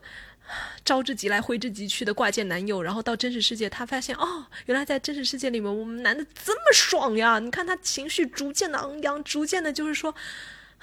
好。请给我来一个你们这儿最好的工作，就是理所当然的就觉得只要我是一个男的，我就可以得到一切。变成了一个普信男。对他变成了那样的时候，我就觉得天哪，太讨厌了！我看的时候就是讨厌到有点崩溃。我就觉得啊，我们现实生活中虽然充满了这样的一个男的，但是当我在大荧幕上看到了一个 Ryan Gosling 的美化版以及喜剧版的时候，我依然如此的厌恶。我是哈哈大笑，尤其是他看到那个马，就 自动联想到那个就是男性这个，我就是哈哈大笑，因为因为他做了夸张和荒诞的处理嘛，你就会觉得天哪，这就是事实。当我们把事实拎出来的时候，你会发现它如此的可笑。可是它就是确实发生在我们身边的每一件，难道不是因为这个工作是男的而变得这个他的工资更高吗？难道不是因为他是男的，所以他升职就是比同样的职位的女性要快吗？当他在你身边身边发生的时候，你为什么不觉得他荒谬的？当我们拎出来，你会觉得哈哈哈很好笑，在笑的时候，尤其是男性观众，你们不会感到就是脊背一凉吗？在揭露我们平常生活中父权制的，让男性得到了多少你们觉得我们没有得到的便利啊？就我就我就看的时候哈哈大笑，尤其是出现那个史泰龙的时候嘛，我就觉得创作者真的就是非常的幽默。他选的那张史泰龙的照片是史泰龙当年当 AV 男星的那个照片，真的？我不知道，所以我就哈哈大笑。我想说，哦，你们真的就是很，就是那种幽默很毒、那很命的那种幽默。然后我就哈哈大笑，嗯，哦。哇哦，这我不知道哎，学到了，这很有意思哎。嗯，所以我就就，但是那个其实是不知道的，就是 Ryan 是不知道，就是 Ken 是不知道的，你知道吧？当时那个观察，然后他被这，尤其是他穿的那个狐皮皮球大衣的，就是那个形象，就是他当 AV 男星的那个，对，所以就很好笑，好强烈的嘲讽啊！对，就非常幽默。嗯，然后我印象很深的也还有一个，就是他跟呃华贵的大堂里面的感觉，坐着某个高薪工作的一个男的，就是说是父权制，就是我们这里执行的不行啊，执行的不行啊什么的。然后人家说我们只是隐藏的更好了。嗯。然后我就我看到那个时候我也哈哈大笑，但是我笑的时候我又感到了一丝淡淡的悲哀，因为我从这一句台词里面，我非常明确的感觉到了我们跟美国。就是在女权主义运动和就是性别平等，起码在制度层面的承认和就是文化共识、社会共识上面，我们我觉得至少至少还差着几十年。这一句台词里面，因为人家说我们藏的更好了，但是在我们这儿，起码我们在日常生活中不藏。对，你在新闻中，你的生活体验里面，你感受到它藏了吗？根本没有啊。嗯，确实。因为你刚刚前面说到那个，我们就是有有那的那厕所那里，你就知道我们这里差的还多远呢。包括说我们这里啊，还保持了几个女性的席位。我们这个片子的种种，就是作为我们东亚观众来看，它还是个科幻片呢。不要把东亚网撒这么大，我们就代表我们自己吧。就作为我们中国女性观众来说的话，我就是虽然有很多就是我们共通的笑点哈，会觉得啊，怎么全世界的男的都是这个样子的？但是有时候落到一些特别细节的东西的时候，我就会觉得啊，我们还是在不同的语境里面。对，人家已经是跳着两步在谈论这件事情了，所以有些时候就是会出现一些嗯文化区隔的东西。我们等一下也可以来谈。但它有一个。呼应的东西和那个芭比是做的很好的，就是 Ken 的流泪和芭比的流泪。你看，他们都是通过流泪这件事情发现了自己真正的是谁嘛？这又让我想到了青蛇，青蛇的流泪，就芭比流泪的那一刻，就是突然他感到了真实的人，我就有一种天呐，徐克，你不会是把文化输出给做到了吧？我觉得这个也是一个艺术手段上常用的哈。你知道，流泪才是真实的，人类才会嘛，那个玩具不会流泪，AI 也不会流泪嘛。Greg 也是选用了流泪这个意象来代表他们终于往真实的人在转变，包括你看 Ken 一开始就是意气风发呀，又傻乎乎啊，然后一直到他崩溃啊、流泪啊，才终于就是说出了自己内心的那个痛苦嘛。那有很多解读是说 Ken 这个人物其实就是一种处境下的女性嘛，她在 Barbie Land 里面，她是因为要得到芭比的爱才存在，然后作为呃芭比的。挂件才存在，然后呢，又不被芭比所需要。芭比每天都是 girls night，就是教他就是拜再见回去，就是他是不被需要的。他只有被芭比看见的时候，他才存在。他的那个唱词里面也不是经常在讲嘛，尤其是他唱词里面有一句非常非常明显的那个表述，叫做“为什么我总是第二”，其实就是在讲第二性的东西嘛。Aaron Dickens，美泰公司的那个小员工，就是上去跑上去跑到顶楼的那个，其实他不是有一句台词也讲得很明显，我没有任何头衔，那我是不是一个女的？其实也是在讲处境下的女性嘛。然后我看到很多解读都说 Ken 在就是前期哈在巴比伦里面的处境，其实就是一个。就是我们的女性真实是在男权社会是怎么样？片子演完，芭比又重新夺回了芭比 land，然后有一个 Ken 不是问说，我可以就是有一个重要的工作吗？然后那个总统说不行，你只能有一些不太重要的工作，就像女性在现实社会中一样。其实也是在回应 Ken 在芭比 land 中间的那个，其实就是我们女性在真实社会中的地方。因为这里面有个很明显的设计是芭比 land，它并不是一个全新的社会制度的变革来构想出来的一个社会，它不是一个乌托邦，它是一个镜像世界。来制造一个 Barbie 正面价值的世界观，所以呢，他要让 Barbie 成为一个就是正面的 role model，成为一个正面的道德楷模嘛。呃，让让小女孩就是来有有买它的意义嘛。所以他制造了一个在芭比链的里面，女的拥有了一切，然后大家的价值得得到了充分的发挥。但是同时，他只是进行了一个现实世界的翻转，他并没有说，嗯，比如说民主制度我们怎么设计来让所有人都充分发挥出一个人的，对。以至于说，从电影的一开始的时候，我们会感觉到所有的 Ken 他也是特别的平面的，对，就是是特别的边角料的，反而 Allen 是更可爱的，嗯，就是，而且 Allen 很特别，Allen 是没有分身的，Allen 就是 Allen，对，Allen 只有一个，Allen 是一个，我觉得 Allen 基本上我自己的感觉哈，是很像就是性少数，对，就是或者所有的嗯弱势群体吧。嗯，在整个社会里面，就是你边缘，所有人都好像也没有很在意你，但是你其实很有力量，因为你是不会被洗脑的。而且他一拳可以打那个那么多对来修的那个装修工人，可见他是一个很很强壮的男子。对，然后以及那男的这个性少数的。或者说是少数群体的代表是 Ellen，然后另外一个女的代表呢就是我们的 Weird Barbie，、就是怪人芭比。她其实也是很明显，因为演员本人就是 Kate，她是那个就是出柜了对吧？对对，她是出柜的，她是公开的女童。嗯然后我觉得这个，因为我之前看一个梗图，我都笑死了，就是说 LGBTQ 朋友 两手一个握着 Ellen，一个握着那个怪人芭比，这就是我们两个的好，这就是我们的好朋友。然后我一看，真的特别准确，因为我观影的时候我就觉得这两个角色他设计的非常的出彩，感觉到，嗯、在。单纯的镜像过来之后，边缘人物还是存在，边缘人物依然是推动就是这个社会变化的一个很重要的力量。我觉得这也是很好的一个视角。嗯，然后说到那个 Ken 最后的，啊你要说她是彻底的处境型的女性吧，也没有，因为她毕竟还要兼顾她所谓的就是，嗯，男的伪反派角色。对他是一个反派角色，他对是需要兼顾那个功能，所以当他嗯觉醒过来有人的那一面的时候，他依然做出一些非常可笑的举动，比如说他跟芭比和解了，然后他就要去接吻。就说，然后芭比说 no no，我我跟你和好了，并没有 并的意思，并不是允许你来亲我。我觉得这个也是很有意思的，因为它就是反了所有浪漫喜剧里面的套路嘛。按照这时候来说，嗯、男女主就是应该接吻的，然后给观众看一个大团圆，然后就告诉你 no 不是大团圆，并不是在此时此刻就是理所当然应该给你看那个什么就是异性恋的那些东西。然后以及还有他也讲了一个嗯、爱情片套路里面的，就是 Ken 当权的时候对芭比说：“你现在只有两个选择，一个是做我的 trophy wife，做我的就是花瓶妻，然后另外一个就是做我的、嗯、炮友对类似炮友的，就是什么若即若离，然后就是对这样的一个随便玩玩随便玩玩的这样的一个东西。然后我看那个时候我也是哈哈大笑，因为你基本上你在所有好莱坞的经典爱情片里面，还有就是基本上影史吧，就是大部分因为嗯我们。毕竟我们还是一个男权社会，我们现今也依然是历史上这么多的艺术作品，它还是带有很强烈的这种就是男性主导的这种浪漫叙事的东西在里面的，所以大部分都存在着你要么就是 trophy wife，要么就是嗯随便玩玩的女朋友，就好像我们之前说的剩女荡妇形象，就是女人只有两极一样的。所以我看到那里的时候，我就会觉得啊，真不错，导演他很会在台词里面就是给出这样的一些，就是会让你会心一笑的东西。对，而且我觉得其实是很尖锐的东西，然后他可以把它就是放到台词里面，就是又用很幽默的那个方式呈现出来。我也觉得就这点，所以为什么我们就说这个电影其实还存在一些独立电影的气息，就是通过这些，就是我们创作者就是拼死要塞进去的这些小东西来展现出我并不是一个单纯的就是我是来卖芭比娃娃的这么一个宣传式的电影。我觉得这个还这个还是就是很可贵的地方了。嗯，跟相关的那个 Ken 的骑马大战呢，就是到了后面的时候，我又一次笑出声的是，所有的 Ken 就是打成一团，结果打着打着，大家开始手拉手跳起舞。我觉得那个其实是一个很尖锐的剧情，就大家会批评说他的所有的收束啊，就是矛盾的解决呀，他太过简单了嘛，就是所谓的芭比嫉妒，芭比激起所有的 Ken 的那个嫉妒心，让对让他们内讧，让他们打架，然后大家就是悄悄的就过去把票投了，把宪法给改了什么的。但是他这儿就是用这个剧情，就是所有的 Ken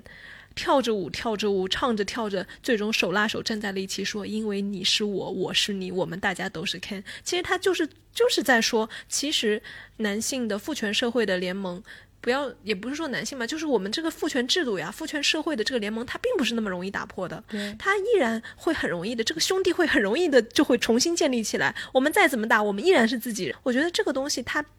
这个反而并不是幼稚的，我觉得它是一个非常成熟的一种观察。他只是说，在这个电影里面，他需要一个起承转合的这样的一个就是剧情套路，但是通过这个剧情，你就能知道，导演并没有说我们找到了一个办法。他也并不认为说我们来激起男的的嫉妒心，让他们内讧就是一个办法，他并不这么认为。对，而且我觉得这个特别的呃真实，因为我们就是经常也在各种社会事件里面看到，就是热评里面常常都是你看男的多么团结，对吧？这是我们就是其实是我们时时刻刻在目睹的东西。男性会内讧吗？当然会，但是男性的内讧就相当于我们人民内部矛盾哈。我们男的之间互相嘲讽嘲讽是可以的，可是，一旦出现了哪怕像杨丽这样如此温和的女性来说普信男这样一个扫射的动作，你看所有的男的都是站不住的，就是。想说你攻击的是我们，每一个人都把那个普信男带入了自己，都觉得就是我是被攻击了的，所以我就觉得这个这个剧情是非常非常的真实的。我我我看到的很多大家不满意的是说，有一点我也觉得我也挺认同的，就是呃，当男性又重新团结起来，你看导演已经没有办法再解决下面的矛盾了，因为男性团结起来，当然就是又一次要占领芭比 land 了，怎么办呢？没有他让 Ken 良心发现了，他痛苦了，他难受了，然后大家认为不满意以及不真实的是这个，就是这个转折，就是大家认为男性团结起来很正常，但是。你团结起来了，必定是又要对芭比来的进行一轮攻击嘛？就是正常的剧情逻辑应该是这样。然后导演或者是编剧到这里，他无法再解决这样的剧情，因为这样就没完没了了。那我们接下来怎么办呢？就是打的没完了。所以他用了一个两性发现，或者是说他自己承受不了这样了。我其实根本就不是想要当那个什么那个呀，我我很脆弱呀，我只是想要你看见我呀，就是变成了一个这样的东西。我觉得这个是观众，不管是男性观众还是女性观众，都是只要是你是观影的观众哈，在这里是很不满的。所以，我我我也就是从这些地方，我就觉得这个整个电影的那个，就是我们刚刚说的骨肉啊，是很不丰满的嘛。但是确实，你看现实社会都没有解决的办法，我们能怎么办呢？对，我觉得它就是一个女权主义电影。包括主创他们在那个接受采访的时候，也是说我们这个就是一个女权主义电影，就是 feminism。而且他们也讲了，就是我们是要复杂的来看待这个问题，我们并不是说一定要寻找出一个什么样的答案。我觉得是这样的，尤其是。这还是一个商业和独立的一个妥协之间的一个产物，以及它本身的外壳是一个合家欢，嗯。嗯，它本身就背负着一个我必须是一个合家欢的一个片子，它最终不可能说就是大家一起炸了全世界算了，这样它其实是个命题作文，在这种情况下，嗯，你指望他提出一个社会变革 这样的一个东西，我觉得这个期待是嗯不太适合他这个类型的片子的。嗯，我们平时在做我们就是女性的生活啊，然后我们在做女权主义的这些路径的探讨的时候，我们也并没有说就有一个十全十美的办法。嗯，本来就是就像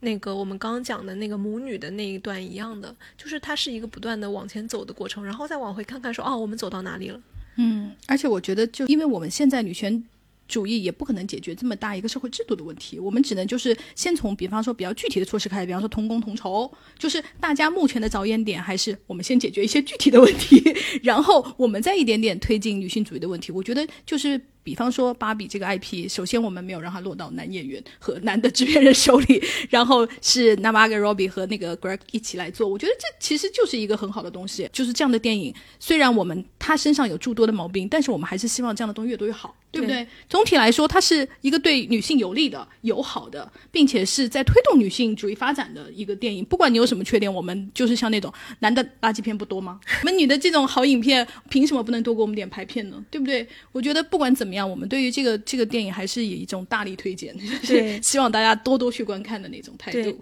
以及我觉得还有一点就是，我是他的优点吧。天哪，就这么快就进入了夸的环节吗？我觉得很好的是一种非常欢乐的姿态、平易的口吻和幽默的叙事方式来讲一个，呃，我们可能在网上也好，在生活中也好，讲起来都很沉重的题目。嗯，因为我觉得就是欢笑，笑本身就是一种力量。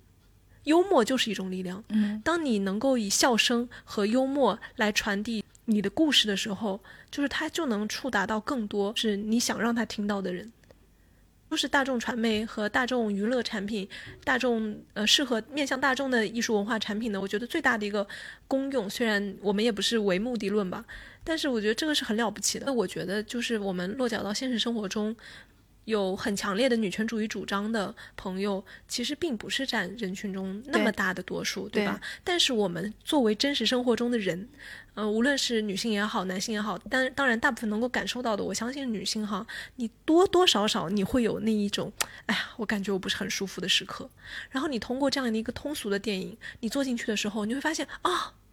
原来他在讲我生活中会看到的那种啊，我觉得这这也太可笑了吧的东西，或者这个东西它会让我流泪，这个东西会让我就是起到共鸣。我觉得当那一刻你建立起一个联系的时候，这就是一个很了不起的东西。嗯，而且我觉得就像你说的，其实。嗯，生活中会注意到女权主义或者女性主义，哪怕就是会推动它，或者是说会跟别人散播的这个，就是是真的是非常极少数。那然后通过这样的大众文化电影传播，我觉得不管是你这样，我看见有的人就是嘲讽说哈，你别把看芭比当成一种女性主义的时尚单品，我就觉得那哪怕这样又怎么样呢？就是不管你把它当成什么，那你去看了，你可能因为他笑了，或者你因为他引起了一些思考了，或者你因为他引起就会反思，想说，哎。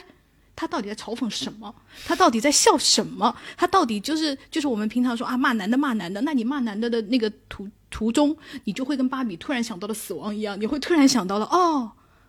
这是一个，这是我是在突然变成了一个女权主义者。我觉得哪怕你起到了一个暂时这样的性的思考，或者是你突如其来一个 thought，你就把在中间也不能说人家混混沌沌吧，就是中间摇摆的大多数人，至少会让他们多想一步，多想一想我们身为女性的处境。因为确实有很多女性就是生活中来不及思考这些东西，或者是没有人就是跟她探讨这些东西，她不会去思考。那我觉得这个作为一个。大众文化的消费品哈，尤其是你像现在票房已经达到了大概两亿左右吧，那两亿左右观影人数几千万肯定有的，对不对？那那么有几千万个人看了这个东西，有几千万个人在思考这个东西，我觉得就是一个很好的事情。嗯，像嗯，女性的导演、编剧、创作者。然后女性的制片人，然后很很多女性的工作人员，大家一起编织出这个故事。我觉得虽然是跨文化的，虽然就是它是一个美国的片子，但是有那么多就是我们看了会会心一笑的东西。然后我们跟朋友之间分享会会心一笑的东西，我就觉得，哎呀，真是真就是很好。因为我们其实比如说在做它是不是够女权呀，还有它的那个各种制作上的，比如说嗯工业。制作水准上的可能不是那么尽善尽美的地方，我们在进行种种批评的时候，我有时候会觉得那些批评它是特别的，嗯，美化的说是高屋建瓴的吧。但是我们落落地到真实的生活中的时候，我们要看到它是一个非常，就是不错，就是有力量、笑中带泪的一个好东西。对我觉得无论如何，就是它首先是。My side 就是我们这边的人，对对，我们现在要承认它就是一个女性主义的东西。那然后它当然可能在女性主义中间，它做的有不够的地方，比方说你觉得它过于温和了，呃，然后不够尖锐啊，然后不够深刻呀，都没有问题。我觉得，因为我们不是靠它这一部东西唤醒所有的女性，或者是推进女性主义的运动嘛，对吧？它只是我们目前就是近期哈。产生了一个很好的东西而已。那么，我个人的态度是，对于这种东西，我们就是当然是以大力推进和大力 赞扬为主。那当然，我们就是女性内部，比方说你对这个影片那个那个内容啊什么的，大家肯定会各有分歧，这太正常了。嗯，总之我是觉得就是有一再再有二，对对对对，就是这样的一种想法。然后另外一个呢，讲到他。人物形象里面，我觉得美泰高层和小员工，你其实也刚刚提到了。我觉得这个片子里面很有意思的是，它充满了一种就是对资本主义啊、公司制啊的那种协作方式和就是金钱的这个系统的运作之下的对人的那个异化，我觉得它是非常的辛辣的。它并没有。呃，只是单纯的在探讨一个就是性别的东西，对他也是在讨论一个社会制度的东西。因为我印象特别深的，我真的在电影院里面我笑出声。小员工就是性教育里面的那个男生，他扮演的小员工，他发现了就是出现了芭比危机的时候，然后他上去了。他旁边的同事就说：“天哪，你真的要上去吗？我们可从来没有上过那么高的高层呀，什么什么的。”然后旁边，然后另外一个人就说：“哼，你上去了还不一定能下来呢。我们从来没有人做过这样的事情。”你可以看到，他就是在写现在的公司制，就他是怎样的一个制度森严，你的基层员工跟所谓的就是最高层的这个领导之间的这种阶级的差异。然后当他坐着那个电梯一路上去的时候，大家就是哼，你谁呀？你的那种也没有人要听你讲话。当他想要跟 CEO 跟老板。进行一个沟通的时候，然后大家就说：“哦，你没有资格跟老板讲话。”然后他就说：“那我可以就是 whisper 吗？就是我可以就是讲悄悄话，然后来传递给你吗？”然后其他人就说：“嗯，好吧，那你就讲悄悄话吧。”于是他就跟 一个巨大的圆桌，然后跟就是最外层的人讲了悄悄话，然后大家就一个传一个，一个传一个，就是两头，而且是一左一右两边的人同时在传。然后我看的时候，我就是狂笑。你就是能够感受到，在这种就是现代公司制里面。这样一左一右的这样传话，意味着就是就是传声筒游戏，到最后，一个是它的低效，对，第二个是这个内容一定会造成极大的扭曲，这个这是肯定的，嗯，因为现实生活中的就是所谓的沟通哈，就是这样的。当他以这种戏剧的方式呈现在你面前的时候，你会觉得怎么这么可笑啊！天哪，我们的生活，当我们就是我们的公司制运转起来是这么可笑的，然后我们的阶级运转起来是这么可笑的，然后到了最后，那个领导 CEO 他听到了一左一右，你不知道他听到了什么，然后我当时就说肯定左右两边说的都很不一样，然后他听到了之后，他整个就 晕倒。然后另外一个呢，就是小员工。呃，就芭比闯进来之后，然后芭比问说：“你们这里难道没有任何一个女的吗？”然后全场真的所有人都是男的。小员工他就缩在 CEO 的凳子旁边，他是蹲着的，他没有位置坐。然后他就说：“哦，我在这里，我是就是最没有权、最没有地位的。Does that make me a woman？就是那个东西会让我成为一个女人吗？你你会觉得哦，这个是就是很幽默的，你会感觉到女性的问题，一个是我们刚刚说的第二性的问题嘛。然后另外一个呢，你也可以看到说。”呃，资本主义制度这样的一个运转下，公司制就是我们，因为我们几乎所有现代在工作的人都已经参与到现代社会城市工作人，大部分的人都参已经参与到公司制这个东西里面去了。你会感觉到啊，原来阶级制度是这样的一个东西，性别和阶级的议题它确实是交织的，你可以看到它对照着同时出现，然后，但是它不是分割着的。你看它那个镜头画面，你会感觉到说男的内部。之间，它也有权力秩序；资本主义内部也有权力秩序，性别也有权力秩序。所所谓性别权力秩序，在这里的体现就是女人不出现在这里，她不是领导层层中的任何一个，她甚至连小员工都不是。所以，他用这么一个非常简单的画面来传递了很复杂的信息，我觉得这是非常的灵巧和聪明的。你会感觉到，就是导演他在写这个戏的时候，他是多么的举重若轻，我就觉得很了不起，而且他。我就觉得他这个，你也可以说他是非常的，就是自由派的一个 liberal 的一个东西。它充满了美国的自由主义者，他对于他们自己身处的这种呃经济的组织方式也好，还有我们这个社会制度也好，他也是充满了解构和嘲讽的。没错，他觉得我们这个社会也是很变态的，所以他才会这么写。对，因为还有一场戏就是那个门禁卡那个。对。对，就是也是大家去看，就是很微妙，就是你可以看得出来，就是呃，美国的，就像你刚刚说 liberal 那个反威权、反官僚主义，就是在这里面其实也是很明显的。当然，虽然 我看到采访花絮是说，也是去美泰开会得来的灵感。就是他有他没有明说哈，但是他差不多就是类似就是这个意思，我就觉得就是哈哈大笑。我刚刚讲到那个花絮，我觉得有一个花絮还给大家补充，我觉得还蛮有意思的。Margot Robbie 当初就是接了这个角色以后啊，他还是有一些困惑，就是他不知道要怎么演芭比这个角色，然后他就去问导演，我要抓住他身上什么特质呢？因为漂亮肯定不是他的特质嘛，我要怎么演这样一个人？尤其是前期的那个芭比的时候，然后那个导演就给他推荐了一个英文的播客，说你去听有一期叫做。不会反省的人，你就是要演一个不会反省的人。然后那个 Marg 就是他，就是我当时听到这个话，就是就是醍醐灌顶，因为他觉得世界上本来是没有不会反省的女人的。他突然 get 到了哦，芭比和人。之间的不同在于，哦，他前期是一个不会反省的人。然后我觉得哇，就是你看导演就是怎么跟演员沟通的，你看他这个点抓的就是非常非常准。就是如果你读影视相关的那个专业的话，哈，如果尤其是你读导演系的话，你一定会读到一门课叫做如何跟演员沟通。就是你作为导演，你是要跟演员沟通，比方说你要他呈现啊什么什么什么东西。然后很多导演都在这里就是很痛苦，因为不知道要跟如何跟演员沟通，因为在那个。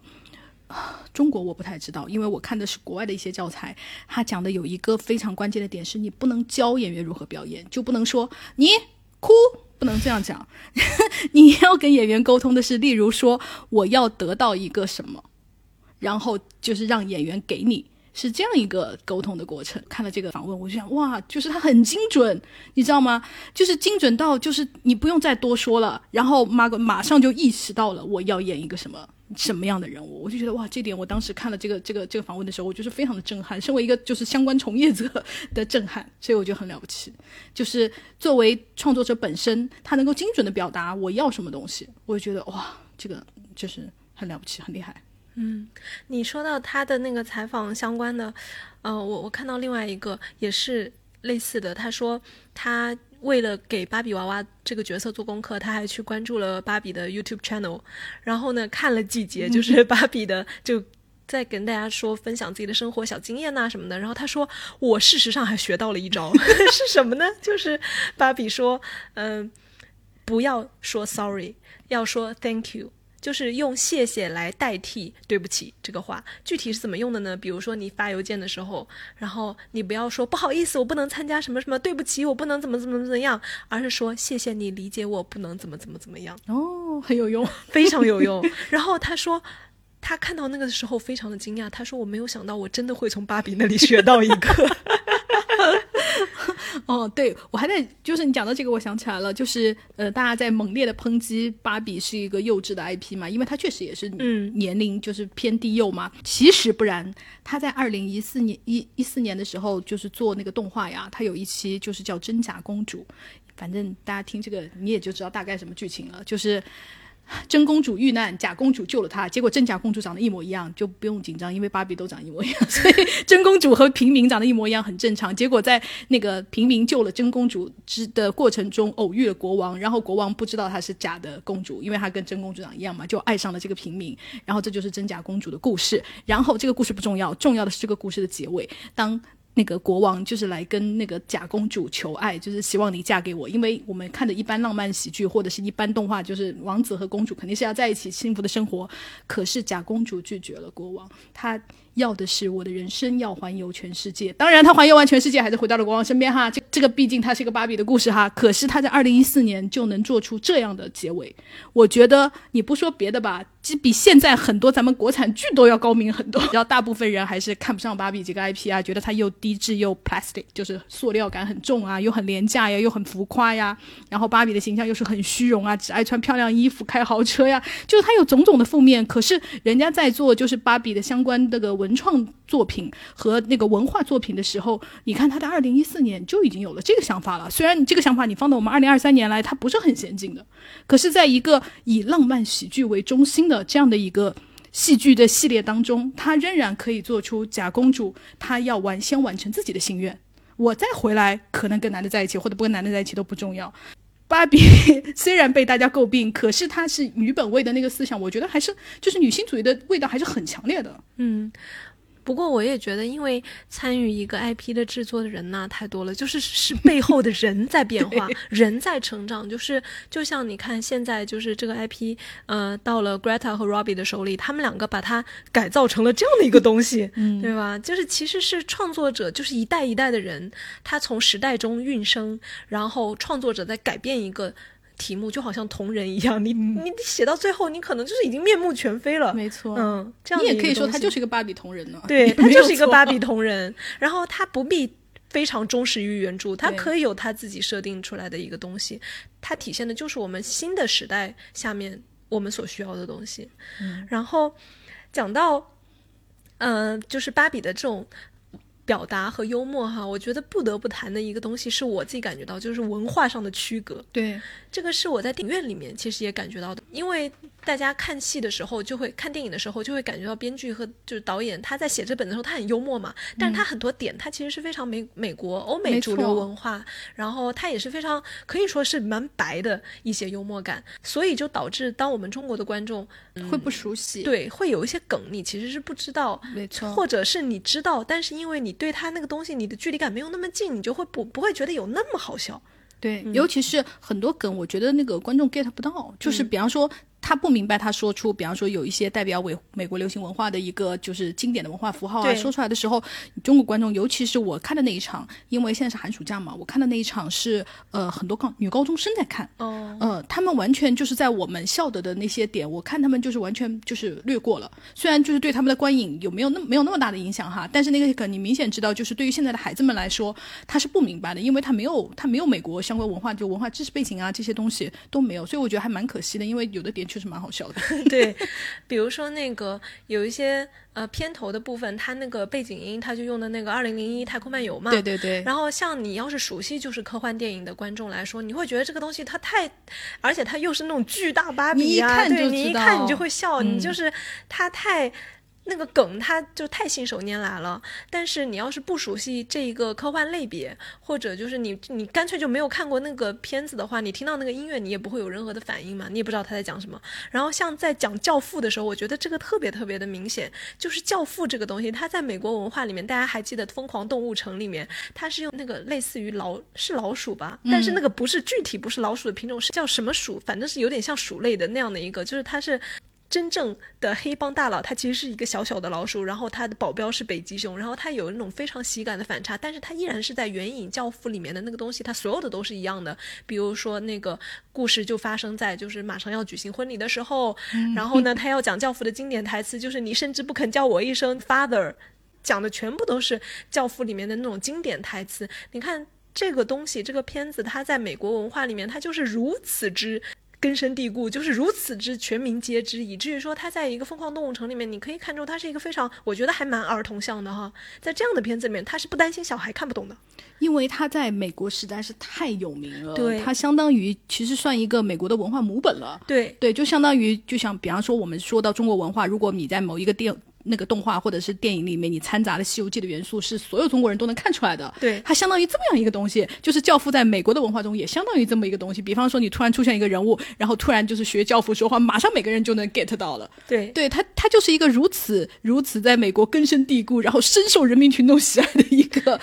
尤其是男性观众，对，以及他的男性气质是如此之强烈，因为他整个是一个男性家族的故事。对对对，而且他整个三部曲，他全部都是充满了一种怎么讲呢？就是又黑帮呀，又他又。充满了一种那种父权制家庭的那种色彩，就是它是一个很很很难的。虽然它的受众不是说喜欢的就一定是男的哈，也有很那个我的朋友也有女观众，就是我们小的时候看的这些片子，你也会喜欢。当然，我是我可能已经到了我快大学或者是高中的时候再看，我是看了没有什么感觉的。然后我是蛮喜欢，我是把它作为一个优秀的电影作品，对，它是一个优秀的电影作品。然后那个马龙白兰度的表演，他也是非常的经典。对，阿尔帕西诺也很也表演的非常非常的好，就是他从艺术水准你来看他的话是非常的好，但是从文化性上我们是没有这样的一种连接的。所以当我们中国观众，可能大部分中国观众，你可能知道《教父》这个片子，但是你没有看过，或者你看的是几分钟解说版，或者你看完你看的时候，你已经是很大的一个人了，你不会有那种童年滤镜的那种东西在里面。我觉得，尤其是现在的年轻观众，就可能。呃，看到他的看过他的会更少，因为他毕竟本身就是一部很老的很老的片子。我觉得大家离《教父》最近的可能是周杰伦的歌，因为周杰伦他在写那个呃夜曲吧，MV 很明显是用了那《教父》的所有的就是视觉的那个概念，还有那个歌词呀，就是都是有关系的。天呐，夜曲也是两千年，好像也对，已经快二十多年，已经快二十年，或者是近将近二十年吧，十几年、二十年的一个东西，是夜曲还是以父之名？我不知道，嗯，我真的没有在关心。我我现在突然一下子就是那个 MV 有点混淆，是记得的朋友可以就是留言告诉我，大家。我离我们最近的接触到的那个教父的 最近的流行文化产品是周杰伦在十几二十年前的歌，对，所以大家可以看到这个离我们的文化距离有多远。所以当你一下子听到说啊，那个美国的女孩，我要装作一个我是什么都不懂的，然后让男的就是克制不了我那种爹的那个劲儿，爹瘾，我一定要来教你什么是教父，怎么欣赏教父，大家就会一下子 get 不到。我觉得我们就是需要文化翻译一下，可能这时候就是要把教父翻译成我们刚讨论了半天没有，我们讲不到。一个替代品就是完美的替代品，你一讲大家都能 get 对，如此精准的。因为我们本来是想说，就是康熙王朝很像，因为他的那个就是父权制的那个男的那个这种充满大宅门会不会更靠近？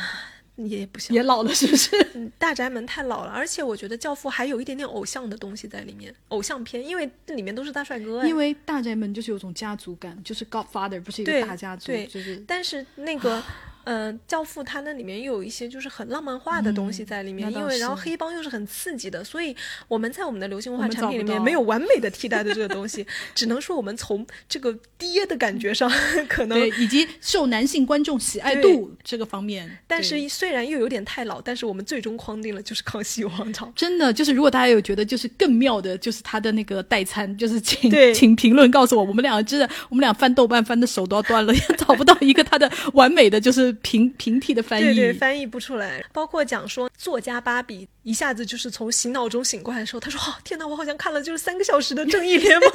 那个还要括弧，对对对，从《正义联盟》三小时的扎克施奈德导演剪辑版里面醒过来一样。然后我看到那里的时候也是哈哈大笑。但是我想，就是虽然呃，DC 或者就是 Marvel。这个在我们也是属于流行文化了，但是不是所有人都看的，比较就没有那么大众化，嗯，也很也很大众，但是国内没有那么大众，但是也不至于说人手一个都，而且也不是每个人都看过那个三个小时的那个版，对对对，就是这个东西它在咱这儿还是更多处于一种可能带有强烈的就是宅文化，就是对对对，A C G 宅的那种色彩的东西在里面，所以你一下子能 get 到《正义联盟》三小时导演剪辑版的这个东西。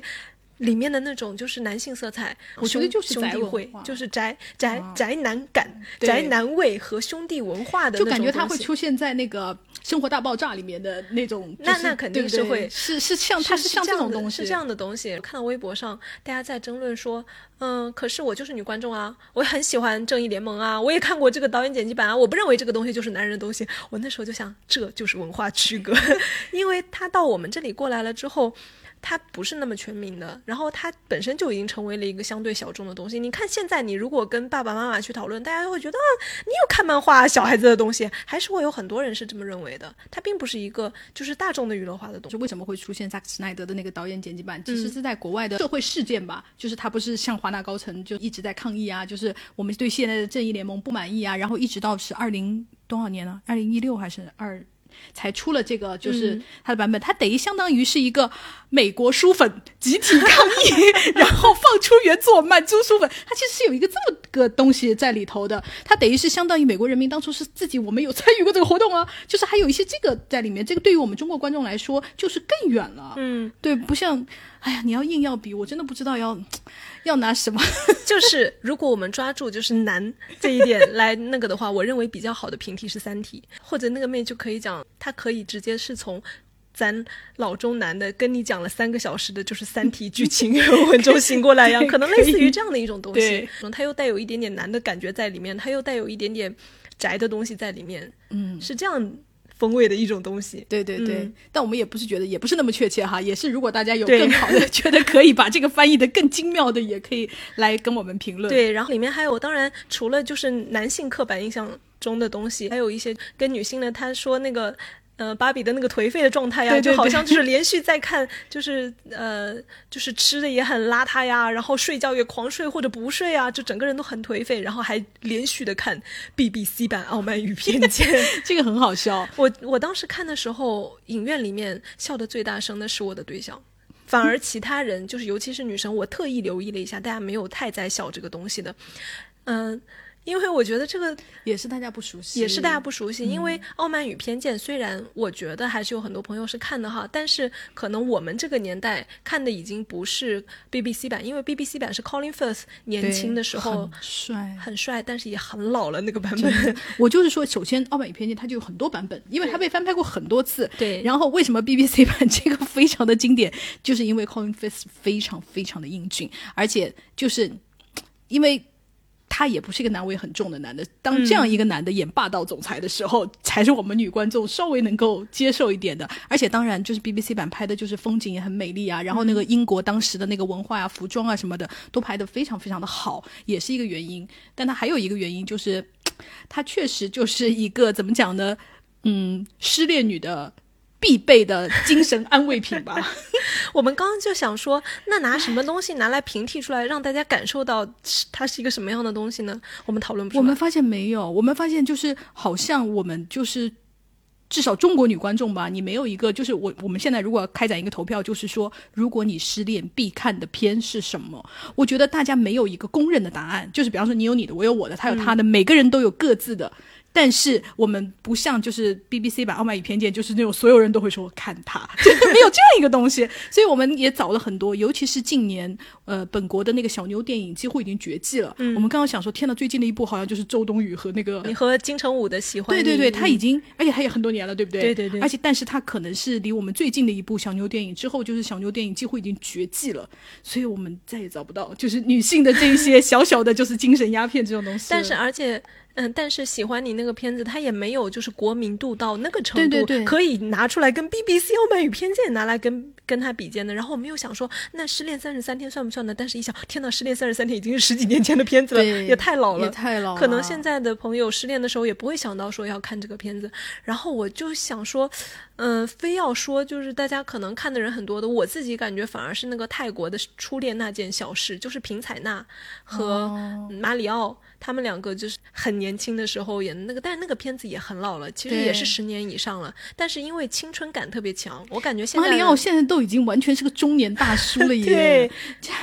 但是我感觉因为他青春感，他青春感太强了，所以现在因为我经常在短视频平台上还是感受到大家都是在看的。然后我想，天哪，我们国内真的缺乏小妞电影，大家再多拍一点出来。对对对，我们真的完全没有。哦，太可怕了！我们突然，我突然意识到这件事，然后我就发现，你看，女性观众已经是完全被赶出去了，也就是相当于被赶赶出了主流观影人群。但是我就想，嗯，我们虽然没有小小妞电影，但是大家会反反复复的看《甄嬛传》，可能《甄嬛传》就是我们新时代女性的小妞电影吧。天哪，我们也太惨了吧！因为《甄嬛传》也很多年了。哦，对对对，就是我感到了很痛苦，就是为什么我们没有多一些这样的女性产品出来，对吧？真的没有，近年的国产剧哪有啊？近年国产剧报的那个女性主义的剧哈，就不是狂飙那种哈，就是以女性为主的，也就是三十而已了吧？就离我们最近的哈，嗯，对吧？就就之后还有吗？古偶不算女性的，女怪古偶算吗？古偶算我不懂，这个这个就已经到了我陌生的领域，因为我没有很爱看。OK，因为古偶也没有一句就是有没有一部报道全民全民性那么强，就是像狂飙那种报度也没有。那个呀，苍兰诀呀。那它跟狂飙还是完全不是一个类别。那你看，我就没有看过，就是没有看过哪个《苍兰诀》啊。但是《苍兰诀》还是很爆的。对，它是爆，就是差不多跟《三生三世》《十里桃花》。但是我们本来就是在讨论那个女性观众为主的，因为狂飙，我觉得它是吸纳了非常广大的观影人群，它不是一个专属于女性的片子。因为《甄嬛传》的爆度跟狂飙是一样的。但是我觉得《甄嬛传》。拿出来跟狂狂飙比，它太不公平了。因为《甄嬛传》有这么数，不是数十年，是十数年的积累。它是一个不断不断被翻出来、被二创、被重新解说的东西。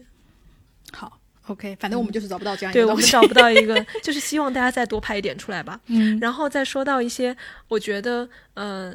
可能没有办法对应过来的，比如说 Ken 的弹吉他这个行为，我当时看的时候我就觉得非常的超现实，因为弹吉他在咱这儿，呃，弹吉他求爱，我不知道在美国是不是那么普遍，但是我感觉在咱这儿可是完全的不普遍，不可能说，嗯，我给你弹，就是男的给女的弹吉他是一个就是多么，就是信手拈来，随时一个经典的，对，是一个经典的，你会拿出来的，对，你会拿出来做典型的场景，嗯。但是这里也插一句，我觉得弹弹吉他自激起 Ken 的嫉妒的那个情节也有一个非常不合理的地方，就是你激起嫉妒的方式是走向另一个人，但是所有人都在做这件事情，就是所有的 Ken 最终还是得到一个芭比。我看的那个我也很荒谬，我想说大家只是交换伴侣而已。对啊，我就觉得你要是置换到现实生活中，就是男的根本爽到飞起吧。对，你要所有的芭比都只集中在一个 Ken 身上，然后其他所有的 Ken 身边都是空的，可能他们还会稍微嫉妒一下，想说凭什么是你，对不对？就是这个可能还有一点。我就想说。这里面唯一的一种解释是强设定，是因为 Barbie Land 它本来就是一个 Barbie 一个 Ken，它是一对一创造出来的，所以这不存在说就是我换一个我同样的高兴，这其实也是一个玩具世界里面的东西，有可能，嗯，所以这是一个唯一的解释。然后我看到他们弹吉他的时候，我就想，嗯，那要置换到咱这儿，它是一个什么样的场景呢？我认为这个场景是男的跟你说，我马上要打球要踢球，你来看我打球踢球吧。但是是这样子的，我我我同意你的这个这个转换哈，但是我又觉得打球踢球这件事在本国那里就是没有。没有受到女的那么爱翻白眼，吉他这个这个场景，其实他是故意做的，就是有点过时了，有点 old fashion 了，就是只有男的一个人沉浸在这个中，其实女的这，台湾没有啊，就是就是其实他要营造一个这样的东西，但是好像看看球，因为你看我们在那个青春偶像片里还是经常看到这样的场景，就是哇，男的打篮球这个英姿飒爽，然后女的在边上哦花痴，就是还是会用正面的形象来描写，就是这样的一个场景。哦，可能是我个人的体验，我觉得这个东西对于我来说，可能我已经老了，就。是，我会觉得这个东西已经太老套了，太 cliche 了。二十岁的时候，人家，呃，有男的追求我，就是说你来看我打篮球吧，你来看我踢足球吧。我真实的受到过这样的邀约，我都白眼一翻，就是直接拒绝。我就想说，那么大热的天，我为什么要过去看你英姿飒爽，在那儿耍帅耍酷呀？就是我看你踢球，我为什么不自己去踢球呢？就是这件事情的，就是这个开心点到底在哪儿？我我就 get 不到。所以对于我来说，这个东西我觉得它是一个很陈旧的，也是一个就是你太自我享受了吧。如果你是表演，你是就是搞个音乐会弹弹琴，就是你，比如说你要是去参加一个钢琴比赛，然后你让我去观摩一下的，看你弹德彪西或者看你弹肖邦，我可能还会去。就是这里面还有观赏性所在。嗯。但是踢球打球就，反正对我来说没有什么东西。但我们的偶像剧还在用，我觉得是不是可以换成就请你看我打游戏？这样子会不会更让人生气？这样的替换是不是会更像弹吉他那个那个？但是打游戏又感觉太新了，因为弹吉他它还有点哦就是是落实感对对，那种弄在里面。哦对对对，嗯，而且打游戏，我觉得现在打游戏感觉又不一样，又有点看游戏直播的感觉。但是也不是所有普普通通的人都可以做游戏直播啊，对啊，主播的我就是说看男朋友打游戏，就是很可能稀烂的，就是 让你在旁边就是欣赏的，就是 这样 know 怎么样，就是一个最合适的比方呢？就是欢迎大家留言告诉我们。留意到一个很很好笑的细节，是因为他讽刺到了我，是因为电影里面的那一对母女，就是妈妈带着女儿去 Barbie Land 了，他们两个要探索世界了嘛。然后女儿就说啊，那爸爸怎么办呀？他在家里一个人怎么怎么？然后妈妈就说嗯，他会没事的。然后镜头就移回家，就移到那个爹身上，那个爹就开始叮咚，他在你学多邻国。好，多邻国，请给我们打钱。他在你学西班牙语。我听到那个声音的时候，他没有给你展示界面，但是你一听就知道他是多邻国嘛。我就觉得他这里面其实他就是在解构和嘲讽，呃，所谓的主流的中产的一种，就是把学习当成消遣的一种这样的一种生活方式，这样的一种啊很白的，就是美国主流价值观的生活方式。又很觉得自己很健康、很先进，对，然后这个学习外语呢，它是一个很时髦的东西，它好像是一个很很证明我这个人就是文化有包容性的东西。当然，我不否认，因为我自己也在学，但是我也能 get 到这里面的那种文化性的讽刺。它其实就是 liberal 呃美国的自由主义者们他在。调解我们自己身上的这样的一个东西，包括这个爸爸他第二次把它拿出来用，是说什么？就是他用西语跟那个芭比说了祝福的话，然后他女儿指出来说：“你这个是文化挪用。你看这“文化挪用”这个词，其实也是非常呃所谓的我们打引号就是白左文化中的我们会提到的一个东西。因为我当时看的那一场，我自己的感受哈，就是大家没有一个人笑，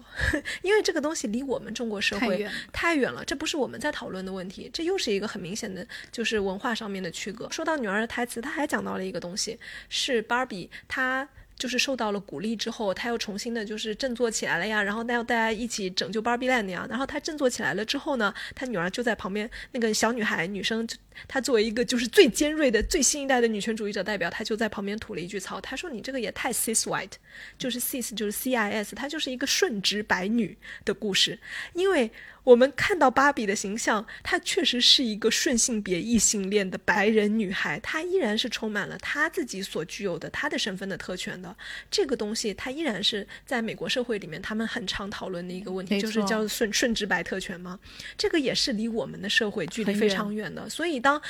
电影院里面出现这个台词的时候，我们也不会笑，我们 get 不到这种就是他的这种辛辣之处和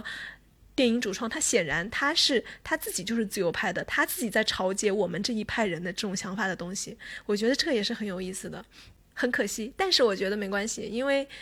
也不需要大家所所有都懂。对对对，刚刚说到那个另外一对母女，我们前面就是没有 没有没有讲完，我顺便讲一句，我觉得这个设置也挺好的，因为一开始他的拍摄方法让你觉得他们是单亲家庭，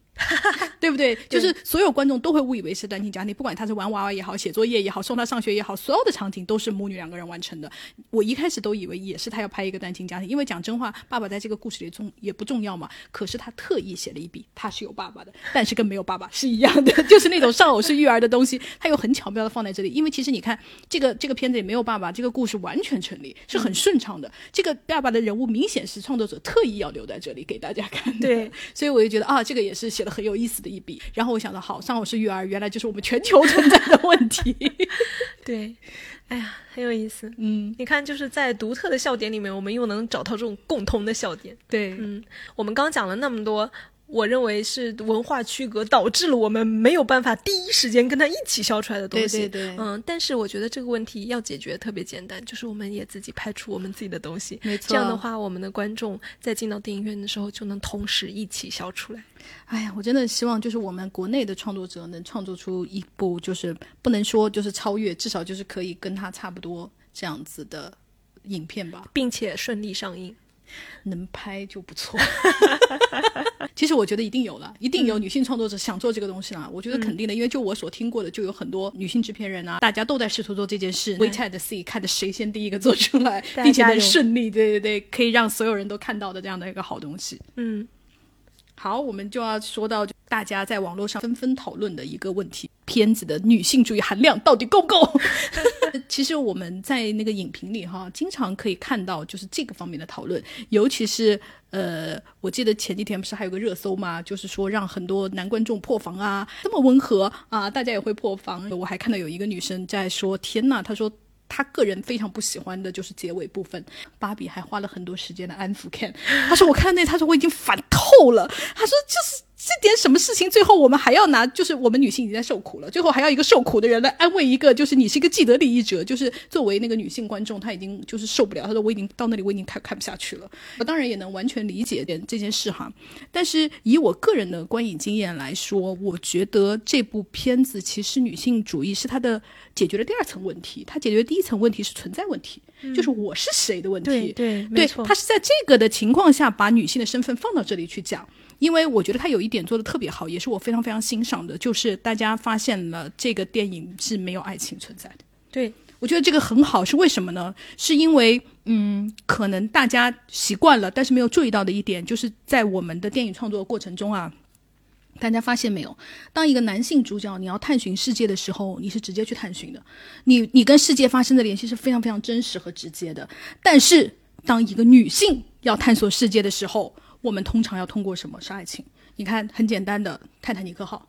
，Rose 是如何发现自己的？我是谁？我是我，我爱上了一个穷小子。你看，你要通过爱情。再返回来说到我们的青蛇，青蛇是如何发现我是谁，我是妖还是人的时候，要通过什么爱上别人？你看，女性跟社会发生联系，或者是要探索新世界，我们都要通过爱情。这其实是一个很荒谬的。我们之所以就像我们前面说的，我们之所以是第二性，我们之所以不能直接探索世界，就是因为我们和男性的区别。那我觉得他这部片子里其实是打破了这个的，就是你看女性探索世界，我们也是直接探索，我们不要通过和 Ken 的爱情，或者是和其他男人的爱情，或者和其他女人的爱情，反正我们不通过爱情来反过来证明我是我。我们只要通过我们直接，比比方说肉体的变得真实化呀，或者是会流泪啊，或者是被他那个茶杯烫到一下的这些细节，来直接的探索世界，来直接的讨论这个存在主义，就是我是谁。我就觉得这个很很厉害，很了不起。嗯，他是在这一点上完全打破了就是好莱坞的传统叙事的。而且他这里面有个很好的细节，他在佐证这一点。我看的时候真的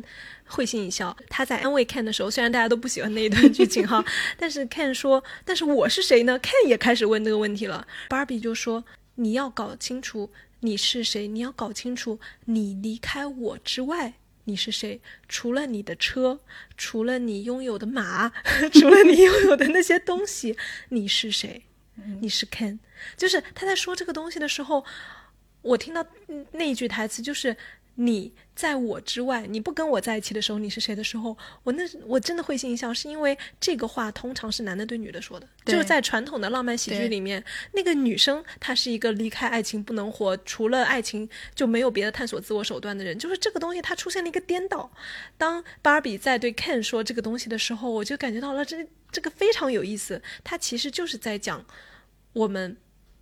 剥离了爱情之后，而且我觉得他这个台词还有一点是非常好的，就是他其实揭示了一个现实生活中我们几乎不提的东西。很多男性，我不是说所有，他看似 have it all。就是看他看似拥有了所有的东西，但是他的内心是很虚弱的。他的自我依然是通过我拥有什么样的女人，我拥有什么样的车，我拥有什么样的房子，我拥有什么样的名表，我是什么工作，我赚赚多少钱，是通过这些东西建立起来的。他的核心是很虚弱和很空虚的，他的核心就是那个华而不实的 mini bar。嗯。就是我觉得这个东西，他通过芭比这么简单的一句台词，他非常轻巧的给他，就是把这一面给给你展示出来了，让你去思考，说我为什么平时不用这样的眼光去看待一个男的呢？我为什么不想他其实是不是内心就是虚弱的？他离开了我，他到底是什么呢？嗯，我觉得这是一个非常有力的质问。对，因为这个问题通常是男的问女的。对。虽然他们的主创都是女性主义者哈，但它其实并不是一个单单纯纯的女性主义的影片。我觉得它更多的是在讨论存在嘛。你像他一开始思考的死亡嘛，这个东西是存在主义必提的一个问题嘛，就是死亡是什么，以及死亡对人类的意义。我觉得他在解决这个问题。包括他，你看他的主线是从一个玩偶变成了一个真人嘛，他也是以。人是什么，我是什么，这个的主题是大于女性是什么，女人是什么的。嗯，所以我觉得这个其实是他芭比故事里面最浅层的一个精神故事的内核。嗯所以说你要觉得他女性主义的含量不够是合理的，因为他确实不是第一第一个要解决的是这个问题，他第一个解决的是存在的问题。嗯，我觉得这个落脚点其实我很喜欢，因为它让这个问题它变成了一个更通用的人类的问题。嗯，当然对他也在讲就是女性的困境的它的特殊之处，他基本上所有的细节都在写这样的东西。觉得在谈到这个芭比的这个电影的时候，大家都会。不知道，就是好像很自发的，可能因为宣发或者就是群体带来的影响吧，大家去观影的时候都会穿一点呃粉色的衣服啊，或者带一点色的相关的小饰品、元素啊元素之类的东西。我本人在青春期的时候，我是坚决不要穿粉色东西的，因为我觉得粉色它太少女了，很难说这里面没有一种微妙的厌女情绪在里面。青春期的时候，我当时哈是很追求那种哦，好像小孩啊，我急于长大，我要酷啊，我要追求那种黑白灰的那种对那种对对对青春期女孩，我要那种成熟的，我是一个大人的那种风格，我是那种衣橱，所以导致我青春期的时候反而穿的不是很彩的。我近几年的时候才开始买粉色的衣服，而且我也并不觉得就是说粉色是女性的颜色，它也是被人为塑造出来的。女性的颜色，像我我不喜欢它的里面刻板印象的东西，比如说你们家新生儿啊，男的女的呀，小女孩我就要给她送粉色的东西啊，小男孩我要给他送蓝色东西啊，我觉得这个东西是很可笑的，它不需要跟某一个性别绑定。但是另外一方面，在这一次观影的时候，我感觉到了一种，就是这个东西它变成了一个大派对的 dress code。嗯，就是它是一个属于女孩的派对，你受邀，我们一起来玩，然后今天你穿一个这个颜色，我们是姐妹。对它有一种就是我们暗号对上了的对对，这样的一种就是很很很轻松的东西，我觉得是在我自己的感觉哈，是我们好像似乎在通过这样的步骤，在夺回我们自己对粉色的定义权。因为芭比和粉色的这个强绑定，你但凡就是稍微了解一下芭比，你也知道芭比 house 都是粉色的嘛，就是它在那个玩具区售卖啊，就是粉色是它的代表色。事情还是引起了当时英国工党的一个领袖做了一篇长长的那个。讨伐檄文就是专门来针对美泰公司和芭比，就是把粉色和女性的强绑定，认为这个就是限制了女性的认知嘛。然后他当时还带了那 BBC 的主持人去看百货商店的玩具专柜，女女孩的专柜和男孩的专柜。然后女孩的专柜当然就是粉色呀、芭比啊，然后包括你看我们著名的三丽鸥，还有 Hello Kitty，全都是粉色的。当他们走到了那个男小男孩的那个区域的，就会发现。完全不是这么一回事。比方说，他们有飞机、有火车、挖掘机，还有战斗机，就是等等等，它是个非常那个现实社会的东西，和女性的那个玩偶。完全不一样。然后当时工党领袖发的这篇檄文，就是说你芭比和粉色的这种强绑定，其实是在限制女性的认知。好像我们女生看到的东西就是这样，我们认定的世界就是这个粉色的，我们好像只能做这样的选择。他要求的就是，呃，不要把粉色限制在女性身上，是因为我们应该所有的孩子，我们能看到的玩具专柜，我们能看到的世界都是一模一样的，都是这样的，我们有自己的选择。他是当时是对于就是这个粉色主义啊，是就是社会上是有一个强烈的就是反对的，就是关于女性进步的。然后后来我也看了一下论文，就是讲说粉色和蓝色就是怎么样成为婴儿的那个，就像你说的送礼物的东西，就是完全是经销商的那个鬼主意，因为当他们发现把礼物。按照颜色分分好以后，尤其是当 sales 可以推荐啊，你要送给什么样的啊？我推荐你什么了以后，销量飞速的上涨。那你知道，就是商人一定是逐利的嘛？当这个销涨以后，他们更加会刻板印象，或者就是就是把这个东西分得更加清楚。这个叫做市场的细分。对，所以就是这样做了以后，大家发现哇，这样卖东西也太好卖了吧？所以就是反而你知道，就是不断的互相的在加强这个印象，互相印证，使得就是颜色变成了一种刻板印象。我完全理解你说你少女时期很讨厌粉色，本人也是，但是我每次都在思考，就是说我们到底是在。厌女还是在反对给我们加上的刻板印象。嗯，我就是我觉得我们是一直在中间横跳的，因为我很讨厌的就是说粉红色就应该是女孩的颜色，女孩就应该选粉红色。我是很讨厌别人，你为什么要限制我？那我是女孩，我当然我也可以选黑白色呀，我也觉得黑白色很酷啊，凭什么只有男的可以觉得很酷，我们不能觉得很酷呢？嗯我我小时候讨厌粉色，是因为大家理所当然的认为你就是粉色，尤其是我我们家装修的时候，我妈根本没有问我的情况下，把我房间装成了粉色啊，我真的非常的愤怒。我走进去以后，而且你知道吗？粉色房间夏天你感觉有多热，你 懂吗？因为我整个墙全是粉色，然后我就是很愤怒的，就是大家理所当然认为你是女孩，你的房间是粉色，你天经地义应该接受的，没有人问过我我要不要粉色。我的愤怒点是在于这个东西，就是尤其是少女时候对粉色非常之讨厌，讨厌到甚至就是你知道会。会产生一些，如果我的同学穿粉色，会对他有一些看不起的那种 那种情绪。然后我也是一直到了大概三十岁以后吧，就会慢慢的啊，突然有一种天呐，粉色它很漂亮诶。尤其是我印象很深的是，我在那个东京逛街的时候，就是去香奈儿店陪我朋友一起去买包，然后就有一个粉色的包包，它就是放在那个柜子很上面，就是你一般手还拿不到的啊，你要请服务员跟你说，我可以看一下那个包包吗？他才帮你拿下来，就是属于那种可能是偏限量版的，然后就是不是普通可以就是买到的那种包，然后。他就拿下来给我看，然后拿近一看，我发现它还是很漂亮。然后结果我问价钱，非常的贵，根本就是不是我我买得起的。然后我就非常遗憾的，我想说，天哪，这么漂亮！我第一次意识到一个粉色的包包是这么漂亮的时候，然后我就说，OK，我买不起，我就还给我准备还给售货员的那一刻，有一个大姐从我身后走过来，因为她明显看上去五十多岁了。她说：“你不要吗？”用中文跟我讲哦。我说哦，我不要。他说，他就立刻拿到说，那我要了。然后就是叫 叫售货员买单。我印象很深，我才发现哦，原来粉色就是是这么的抢手的一个东西，因为它明显它之所以限量的原因，就是因为它是粉色。然后那个店也没有第二个了，就是那么一个。对，这就是它值钱的原因。就我突然意识到了 这一点，所以我就觉得哦，原来芭比和粉色其实也是有很多，就是你知道，也是不断的斗争。就像你说的，就是颜色不应该跟性别绑定，颜色也不应该。被限制在你是男生还是女生可以用，因为最早在路易十六的时期，粉色其实是对是男性的颜色。对啊，所以就是好，我们今天 把粉色算夺回来了。我不知道，我有时候就会觉得，像我们对粉色的争议啊，还有我们在不同的场景里面，就比如说我们这现在观影，我当天我就是穿了一个粉色的亮片的长裙去的，我感觉非常的好，我就是穿着一个礼服裙，我就是去参加我们女孩的一个派对的那种感觉，我那一刻我会觉得我是。嗯，empowerment 就是我有一种赋权感在里面，就是赋予权利的那个赋。但是另外一一些大部分的情况下，我们的日常生活中，我依然面临着就是大家认为粉就是女，蓝就是男 这样的一个现实生活中的时候，我们又不可能不去反对说，哦，我们不要这样的刻板印象。所以我就觉得我们女性跟粉色的关系就好像是要反复的破和立、破和立的过程。对，反复分手，反复又和好。嗯，OK，确实，嗯，其实就是我们今天其实讲这个电影也讲的差不多了。我觉得还有很多就它的花边的新闻，就是很多很有趣。尤其是我不知道大家记不记得，在在电影里面有一个芭比娃娃，当你转动她的手臂时候，她的胸部就是会变大。然后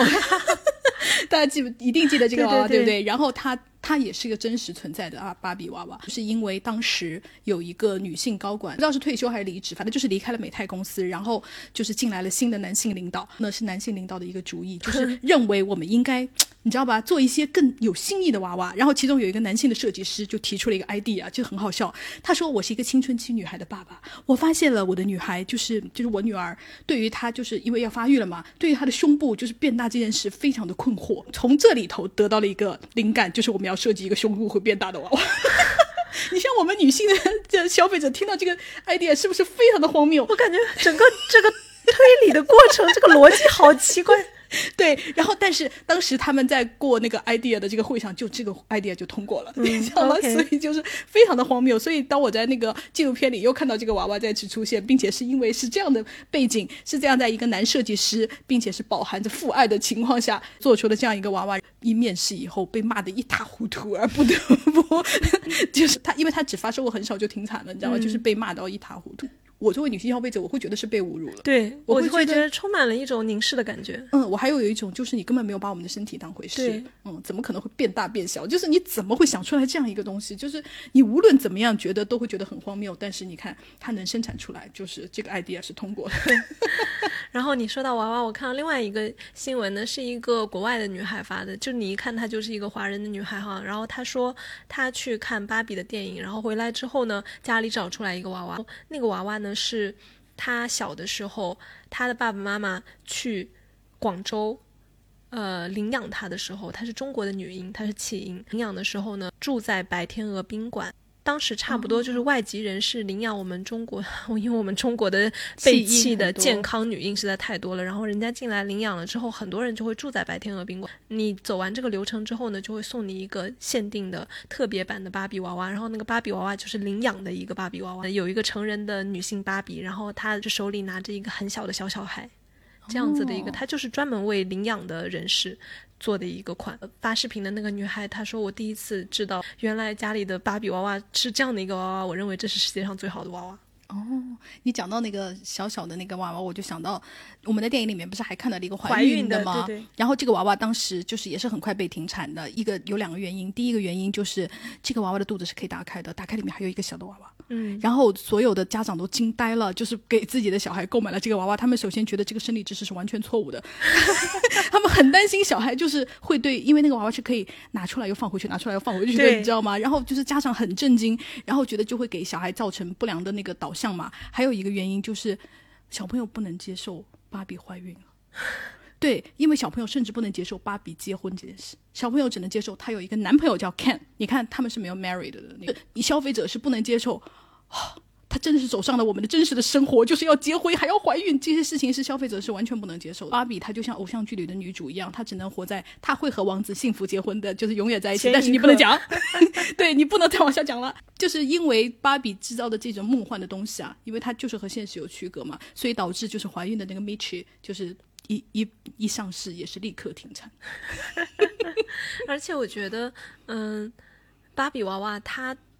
和其他娃娃的区别就在于，它提供了一种比较梦幻美丽的女性成人生活模板。但是你一旦结婚之后，其实跟小孩的距离就有点拉得太远了。对，它就不不再变成了那种朋友式的形象，而变成了妈妈辈的形象。而且小朋友会觉得，我要成为的是，比方说我要成为一个律师，对，我要成一个飞行员。没有小孩，就是生下来说，我马上要成为一个妈妈，就是对于小孩来说，天呐，这个冲击性也太大了。嗯，一个情节我还觉得就是很好笑，就是你记得有个 Ken 叫做 Sugar Daddy Ken 吗？对对对。然后很好笑的底下说啊，这个话是能说的吗？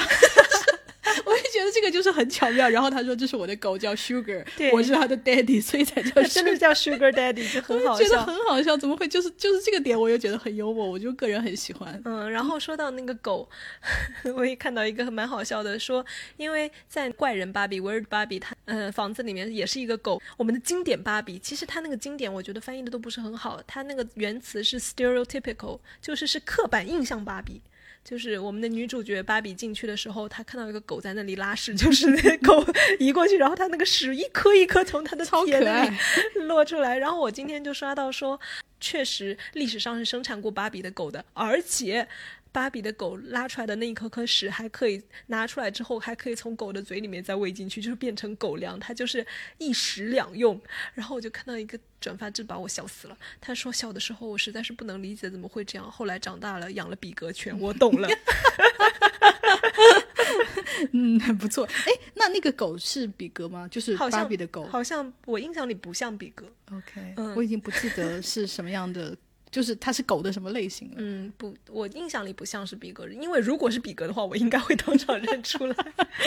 OK，然后还有一个芭比，就是呃，是背后有那个摄像头的嘛？对，大家也记得，也是挺惨的。然后它当时的设计的作用就是胸口有一个摄摄像头，是可以观察小朋友的那个一举一动，然后你背后的那个就像个 monitor，就是监视屏一样的可以看到的。它那就是一个 baby cam。然后当时就是认为，呃，它可能会侵犯小朋友的隐私。哦，对，然后也是被停产了，因为它这个的使用，就是你这个收设数据收集啊什么的，是没有得到就是什么什么允允许啊什么的，是被强制停产，可能会被用于儿童色情。天呐，就是那些数据，嗯，所以就当时也是被强制停产。就是这个纪录片的结尾，她也是一个女高管讲说，因为那个 BBC 的那个女主持人叫 Mary，她是一个女同性恋，然后她就是问她说，那。呃，你们制造了这么多款那个芭比娃娃，芭比娃娃到现在为止，一共已经有一百八十多种职业了。他说我一共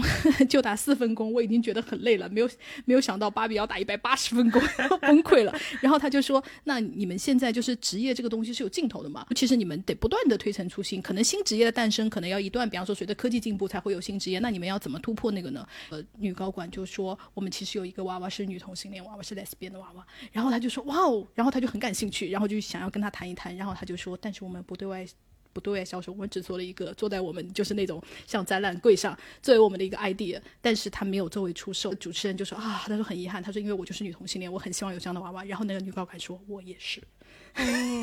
对，我就觉得哦，你看，确实这个玩具公司也是在与时俱进，也是在想要跟着这个进步的。嗯，然后你说到那个少数群体，其实，在他们那个热舞派对里面，还有一个轮椅娃娃，嗯我看到那里的时候，我是很高兴的。对对对，他们现在就是芭比，就是我刚刚说的，不是还做了那个丰满娃娃吗？他们做了好多种，还做了那个就是矮小的，就是为了就是个子比较矮的那种，就是像侏儒娃娃那种，就是做了很多就是各式各样，呃，你各种体型、各种肤色、各种眼睛颜色，就是为了。想满足所有客户，就是你们能看见的所有的人种，他们都在做，就是黑人娃娃呀，然后还有棕色人种娃娃呀，就是各种各样的，就是在不停的丰满芭比的这个队伍。嗯，我觉得不管是出于所谓的嗯政治正确，我知道会会有很多人就是说嗯这是一个嗯、呃、做表面功夫啊什么什么的。然后呢，我觉得不管是出于什么动机，是出于商业的也好啊，还是出于就是品牌的宣传也好啊，这件事是个好事。我觉得政治正确总比政治不正确强吧，嗯对吧？这是最简单的逻辑吧。就就算他政治正确又怎么样呢？可能至少有一个坐轮椅的小朋友看到了有个轮椅娃娃，他就会很开心啊，这就是一件好事啊。嗯，另外一个花边的 也是很好笑，就是说咱这儿